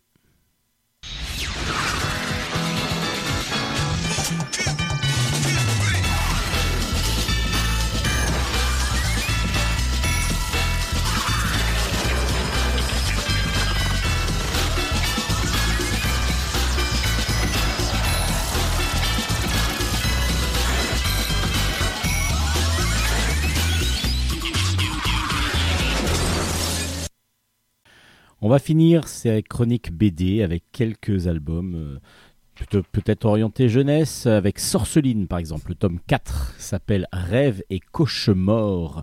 C'est de Sylvia Douillet au scénario, Paola Antista au dessin et aux couleurs. Et c'est aux éditions Vent d'Ouest. Alors, un petit rappel, qui est Sorceline? Sorceline est une étudiante. Euh, elle vient d'entrer à l'école de cryptozoologie euh, pour développer donc une passion qui est l'étude des animaux légendaires. Elle arrive donc dans l'école du professeur Balzar, qui, pas toute seule évidemment, d'autres étudiants sont avec elle. Certains qui vont devenir ses amis, d'autres ses ennemis. C'est ce qu'on va découvrir dès le début du premier tome. Mais très rapidement, tout ce petit monde, toute cette école va se retrouver plongée en plein mystère, comme euh, avec des disparitions, ou alors comme des, une de ses camarades, par exemple, qui est retrouvée figée en verre, puis pulvéri- pulvérisée en mille morceaux. Et du coup, Sorceline va se demander mais qu'est-ce qui se passe exactement? Et puis même, elle va se sentir coupable à un moment donné. Et on va découvrir bah, beaucoup de choses sur le passé de chacun, sur le passé de Sorceline, sur euh, son avenir aussi. Et dans ce quatrième tome, je vais pas trop vous en dire parce que du coup, ça va trop peut-être spoiler pour pas pour pas trop trop euh, être déçu en- ensuite à la lecture parce qu'il faut vraiment lire les quatre tomes pour moi et il y en aura un cinquième normalement qui va, clotu- qui va clore la série. Il faudrait vraiment pas euh, trop en révéler, mais il faut savoir que Sorceline, dans ce quatrième tome, est plutôt en danger. Euh, elle, est, elle voit un animal fantastique et c'est la seule à le voir. Cet euh, animal, c'est une augure. Et une augure, lorsqu'on la voit, ça veut dire que elle paraît que aux personnes qui vont bientôt mourir. Alors, est-ce que Sorceline est en si grand danger de mort que ça? Ben, On va découvrir encore pas mal de choses dans cet album, toujours merveilleusement porté par le dessin de euh, Paola Antista, un dessin très fin, très doux, avec énormément de jeux de couleurs, de jeux de lumière, euh, qui fait par ordinateur, mais magnifiquement bien réalisé, qui donne vraiment du volume, qui donne vraiment de la personnalité à chaque personnage. Et on est vraiment plongé dans un univers de sorcellerie, de magie, euh, de fantastique. Vraiment très très agréable et très graphiquement mis en scène, très très, c'est une très très belle réalisation que cet album qui s'appelle Sorceline. Donc cette série, je vous conseille tout de suite de la lire, mais surtout de lire à partir du premier tome, parce que vous allez vous perdre très rapidement autrement dans ben, qui est qui, qu'est-ce qui s'est passé exactement, et comme on va avoir des réponses euh, petit à petit qui vont arriver, euh, il faudrait peut-être pas euh, rater quelques méandres du scénario de Sylvia Douillet. Ça s'appelle donc Sorceline, le tome 4 est sorti et c'est aux éditions Vent d'Ouest. Euh, Un tome 4 encore, Les Géants. Le tome 4 s'appelle Célestin. C'est de Paul Drouin et Lilian au scénario, James Christ au dessin, Lorien aux, couleurs. Et c'est dans la collection Cho de chez Glénat. Alors, les géants, ce sont des êtres vraiment gigantesques, évidemment, d'où leur nom, euh, qui à chaque fois ont une propriété, qui sont plutôt euh, des, géants, soit qui sont dirigés avec la pierre, donc qui est plutôt naturel, l'eau, on va avoir euh, voilà, euh, dont un qui va être dirigé par l'eau, et à chaque fois, dans, le, dans les albums, on va découvrir que un enfant, partout dans le monde, ça se passe un peu partout, euh, peut diriger et apparemment et peut contrôler et peut euh, être en relation avec un géant qui avait disparu, qui était complètement, euh, complètement donc euh, endormi. Mais les géants se réveillent petit à petit et donc du coup les enfants sont liés à eux sans le vouloir et puis bah, du coup on va les découvrir ces enfants là. Et pourquoi ces géants se retrouvent la vie? C'est parce qu'il y a un géant ultime qui a été découvert par euh, Calvin Crossland, qui est donc un, un- un méchant, tout simplement, qui a décidé d'utiliser ce géant, ce géant plutôt maléfique, pour pouvoir bah, dominer le monde, tout simplement. Donc il va falloir l'unité et euh, que les géants se, réveillent de nouveau pour pouvoir s'unifier afin de vaincre le, euh, Alifar, qui est le, ce géant ultime euh, qui est le, devenu la menace de, toute de tout l'univers. Enfin, pas de tout l'univers, mais de toute la Terre en tout cas. Dans cet album, donc, on voit l'évolution des géants qui sont déjà réveillés avec les enfants qui se regroupent petit à petit pour essayer de battre Alifar, en sachant que ça va être très très difficile et on va découvrir Célestin. Célestin, lui, il est au Congo et il travaille dans les mines, dans les mines pour pouvoir récupérer du métal pour en faire des- tout ce qui est matériel électronique, informatique. Et il vit là avec sa mère euh, dans, dans la grande pauvreté. Il est, par contre, il a un don. Il a un don, il arrive à réparer n'importe quel appareil électronique sans le savoir pourquoi. Il a quelque chose qui lui est assez magnétique, qui arrive à il, a ce don là, il arrive en regardant ou en touchant un appareil électronique à voir où est la panne et le réparer sans problème, sans avoir eu des- d'études là-dessus. On va découvrir très rapidement que du coup, il va profiter de ce don pour pouvoir construire un robot qu'il a découvert dans une décharge publique, enfin dans une décharge à ciel ouvert. Et en fin de compte, le robot bah, est un géant, tout simplement. Est un géant et on va comprendre que Célestin va aussi être un de ses enfants qui va devoir aider à vaincre Alifar. Mais est-ce qu'il va quitter le Congo, son Congo natal, parce que bah, sa mère est en danger, en particulier à cause du directeur de la mine qui euh, la voudrait bien, qui voudrait bien la récupérer pour lui, dirons-nous, en tout cas qui en, abuse et qui en profite. Euh, lui ne veut pas laisser sa mère seule, enfin pas tout à fait seule parce qu'il a son père aussi, mais euh, loin de lui, il veut vraiment la protéger jusqu'au bout. Du coup, les géants, bah, le quatrième tome est toujours aussi bon, c'est toujours aussi prenant, toujours aussi prégnant. On a envie de connaître la finalité. euh, normalement, c'est bientôt fini. C'est vraiment, vraiment une très très bonne série avec en, toile de fond ben, tout un côté écologique qui va, qui va être mis en place, mais euh, sans qu'on le ressente obligatoirement. Mais si on réfléchit bien, on va avoir tout ce qui est euh, là justement, tout ce qui est l'u- l'utilisation excessive du métal pour tout ce qui est appareil électronique, tout ce qui est euh, tout ce qui est aussi la terre, l'eau, le feu que l'on va que, que l'on qui sont la source d'énergie naturelle des géants. Tout ça, ça va être ça va être mis dans les dans on va dire en sous-entendu derrière. Donc du coup, on peut lire ça comme si c'était juste un, livre d'aventure, ce qui est tout à fait le cas, hein, tout à de, toute façon. Là, il y a des gros combats sur la fin de l'album sont assez impressionnants et du coup, ben, on va se demander euh, est-ce que vraiment les géants arriveront à battre Alifar Ce qui est moins. On n'est pas sûr du tout. en tout cas, ben, lisez cet album pour comprendre ce que je veux dire. Et du coup, ben, on, attend avec, euh, avec impatience la suite de ces aventures des géants. Ça va assez vite. Il y a pas mal, il y a deux albums à peu près par an, et le dessin est toujours aussi bon, toujours aussi euh, dans un style un peu cartoon, donc du coup très vivant, très, euh, très assez rond et très très toujours très bienveillant et toujours les, les, personnages très très bien campés avec des, très belles très belles couleurs en plus, ce qui ne gâche rien. Donc du coup, l'ambiance est vraiment toujours bien ressentie et l'ensemble euh, est très agréable à lire. Alors vous pouvez les lire séparément les albums, mais honnêtement, il vaut mieux lire depuis le début. C'est beaucoup plus simple à comprendre et il est vrai que même si on pourrait lire le quatrième tome tout seul, il y a des choses comme, euh, comme le, justement Calvin Crossland que les gens ne connaissaient pas en tant que méchant, qui est devenu méchant là et c'est officiel dans ce quatrième tome. Donc du coup, lisez les premiers tomes si vous voulez découvrir ces géants et vous allez passer un très très bon moment. C'est une très grande recommandation de Bulle en stock depuis le début, de la série, depuis le premier tome. C'est vraiment une recommandation de Bulle stock. Et ben le quatrième tome est dans la même veine. Donc du coup, continuez à lire les géants ou découvrez les géants rapidement. Ça peut être une très bonne idée de cadeau de Noël avec les quatre premiers tomes qui sont sortis. Il y en aura normalement six si je me rappelle bien du nombre. Dans un autre, pas dans un autre style, parce que même dans le style graphique, on est assez proche, euh, avec euh, peut-être là un dessin un peu plus matiné de manga, ça s'appelle Droners. Droners, l'Odyssée de Wyatt euh, Whale, le premier tome donc de Droners en bande dessinée. C'est de Antoine Morel et de Pierre de Cabissol au scénario, Steve Chopin au dessin, et c'est aux éditions Dupuis. Alors Droners, Droners, c'est une série de dessins animés que je ne connais absolument pas. J'avais entendu parler, j'avais vu un petit peu de-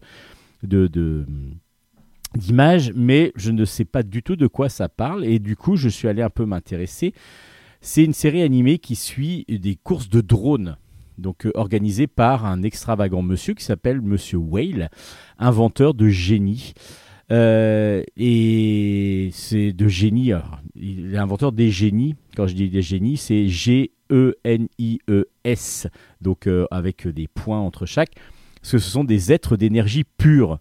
Et donc, du coup, on découvre bah, des courses de drones dans, dans cet univers de dessin animé. Mais ce fameux Monsieur Whale, bah, il a eu une jeunesse. Il a une jeunesse et c'est ce qu'on va découvrir dans ce- cette série dérivée, donc une préquelle en fin de compte de, ce, de de cette série animée qui, paraît, qui est diffusée sur TF1. Euh, on va donc découvrir Monsieur Whale, mais jeune.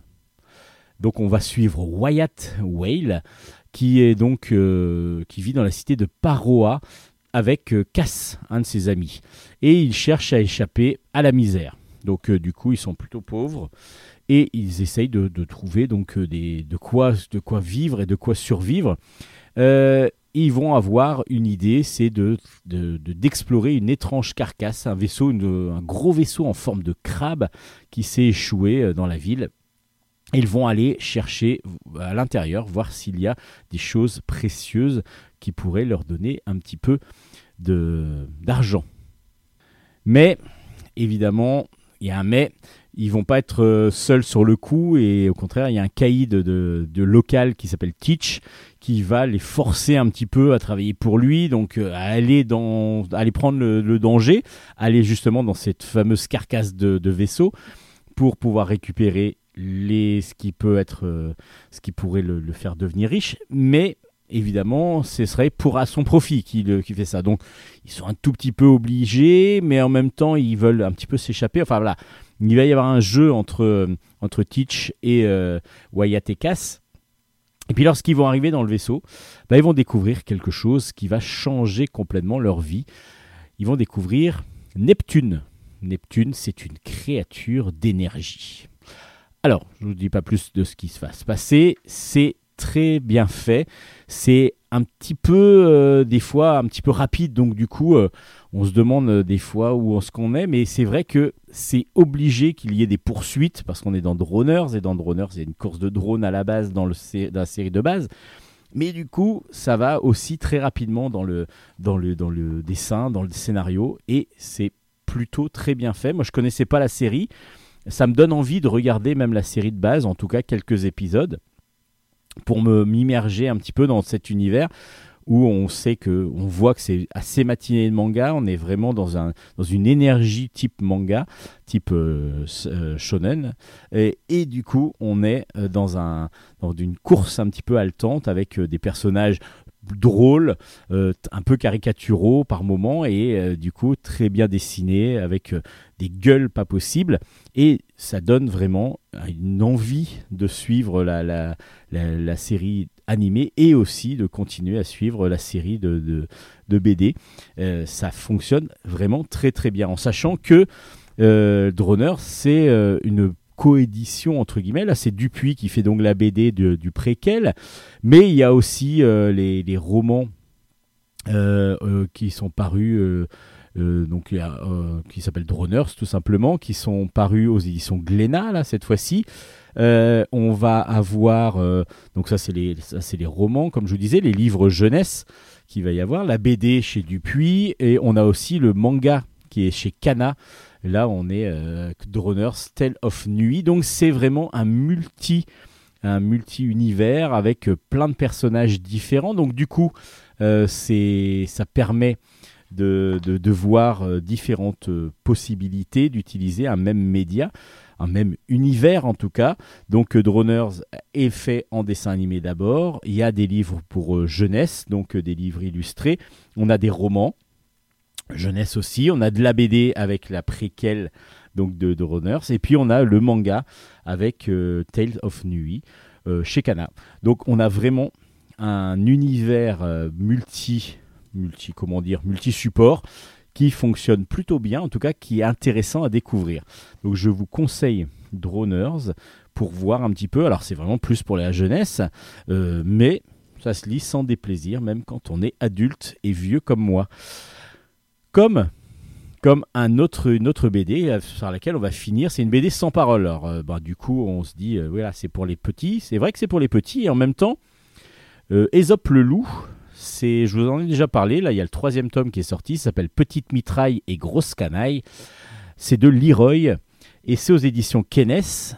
Et je vous avais déjà dit que bah, Ésope le loup, on pensait que c'était un, un, gentil, quoi. Et puis, en fin de compte, il est assez machiavélique. Ça reste un loup, quoi ça reste un loup et justement dans la première histoire où il est euh, où il construit un bonhomme de neige, il fabrique un bonhomme de neige, il lui manque une chose, il lui manque une chose, il lui manque une carotte pour faire le nez de, de son bonhomme de neige. Et bah qu'est-ce qu'il va faire au lieu d'aller chercher une carotte euh, quelque part? Bah, il va aller carrément la voler dans un magasin. Donc vous voyez, c'est un gentil loup euh, parce que c'est le héros, mais en même temps il est assez méchant. du coup, ça reste un loup euh, de, de, fable, évidemment, parce qu'il est quand même habillé, il a, il, a, il a tout l'événement, etc. Et puis euh, ensuite, il a volé sa carotte, il est tout content et il veut un distributeur de friandises. Mais là, il lui faut de l'argent. Alors, comment trouver de l'argent? Il va, il va trouver un moyen, mais pareil. euh, il va aider quelqu'un, donc c'est très gentil pour un loup. C'est très gentil pour Aesop euh, de- de- d'aider quelqu'un. Oui, mais à part que tout travail mérite salaire, dirait-il. Euh, Donc du coup, ben, je vous aide, mais vous me donnez de l'argent. Euh, même si la personne ne veut pas trop, maintenant qu'elle est aidée, ben, elle est obligée de le faire. C'est à chaque fois un peu comme ça. Donc ce qui est intéressant dans, ce Aesop le loup, c'est vrai que c'est plus pour la jeunesse. Donc on pourrait dire que tout est mignon, tout est lissé. En fin de compte, non. Euh, le héros n'est pas obligatoirement si... alors il est aussi se fait avoir aussi régulièrement, hein, mais il n'est pas aussi gentil que ce qu'il qui- peut paraître, parce que le dessin évidemment est très mignon, il est super bien dessiné, super beau euh, ce Aesop, et puis c'est très compréhensible parce qu'évidemment c'est une BD sans parole, donc il faut que tout soit lisible et tout, tout soit compréhensible par les plus jeunes, et c'est exactement ça. Bah, la preuve, j'ai tout compris. Donc c'est que vraiment, ça, c'est bien fait. Parce que si j'avais pas compris, euh, ce qui pourrait être le cas, hein, évidemment, bah, j'aurais, j'aurais eu beaucoup plus de difficultés. Non, bah, sans trêve de plaisanterie, Aesop le loup de Leroy, c'est vraiment une très très bonne série où on ne va pas jouer que avec le, le côté positif du héros, on va aussi jouer un peu avec le côté négatif parce que c'est sa nature de base tout simplement et c'est bien aussi de mettre ça dans les tout finit pas par du très bien et du voilà c'est vraiment plutôt bien fait ça s'appelle donc Aesop le loup, c'est aux éditions Kenes et c'est là-dessus qu'on va finir nos chroniques BD de la semaine.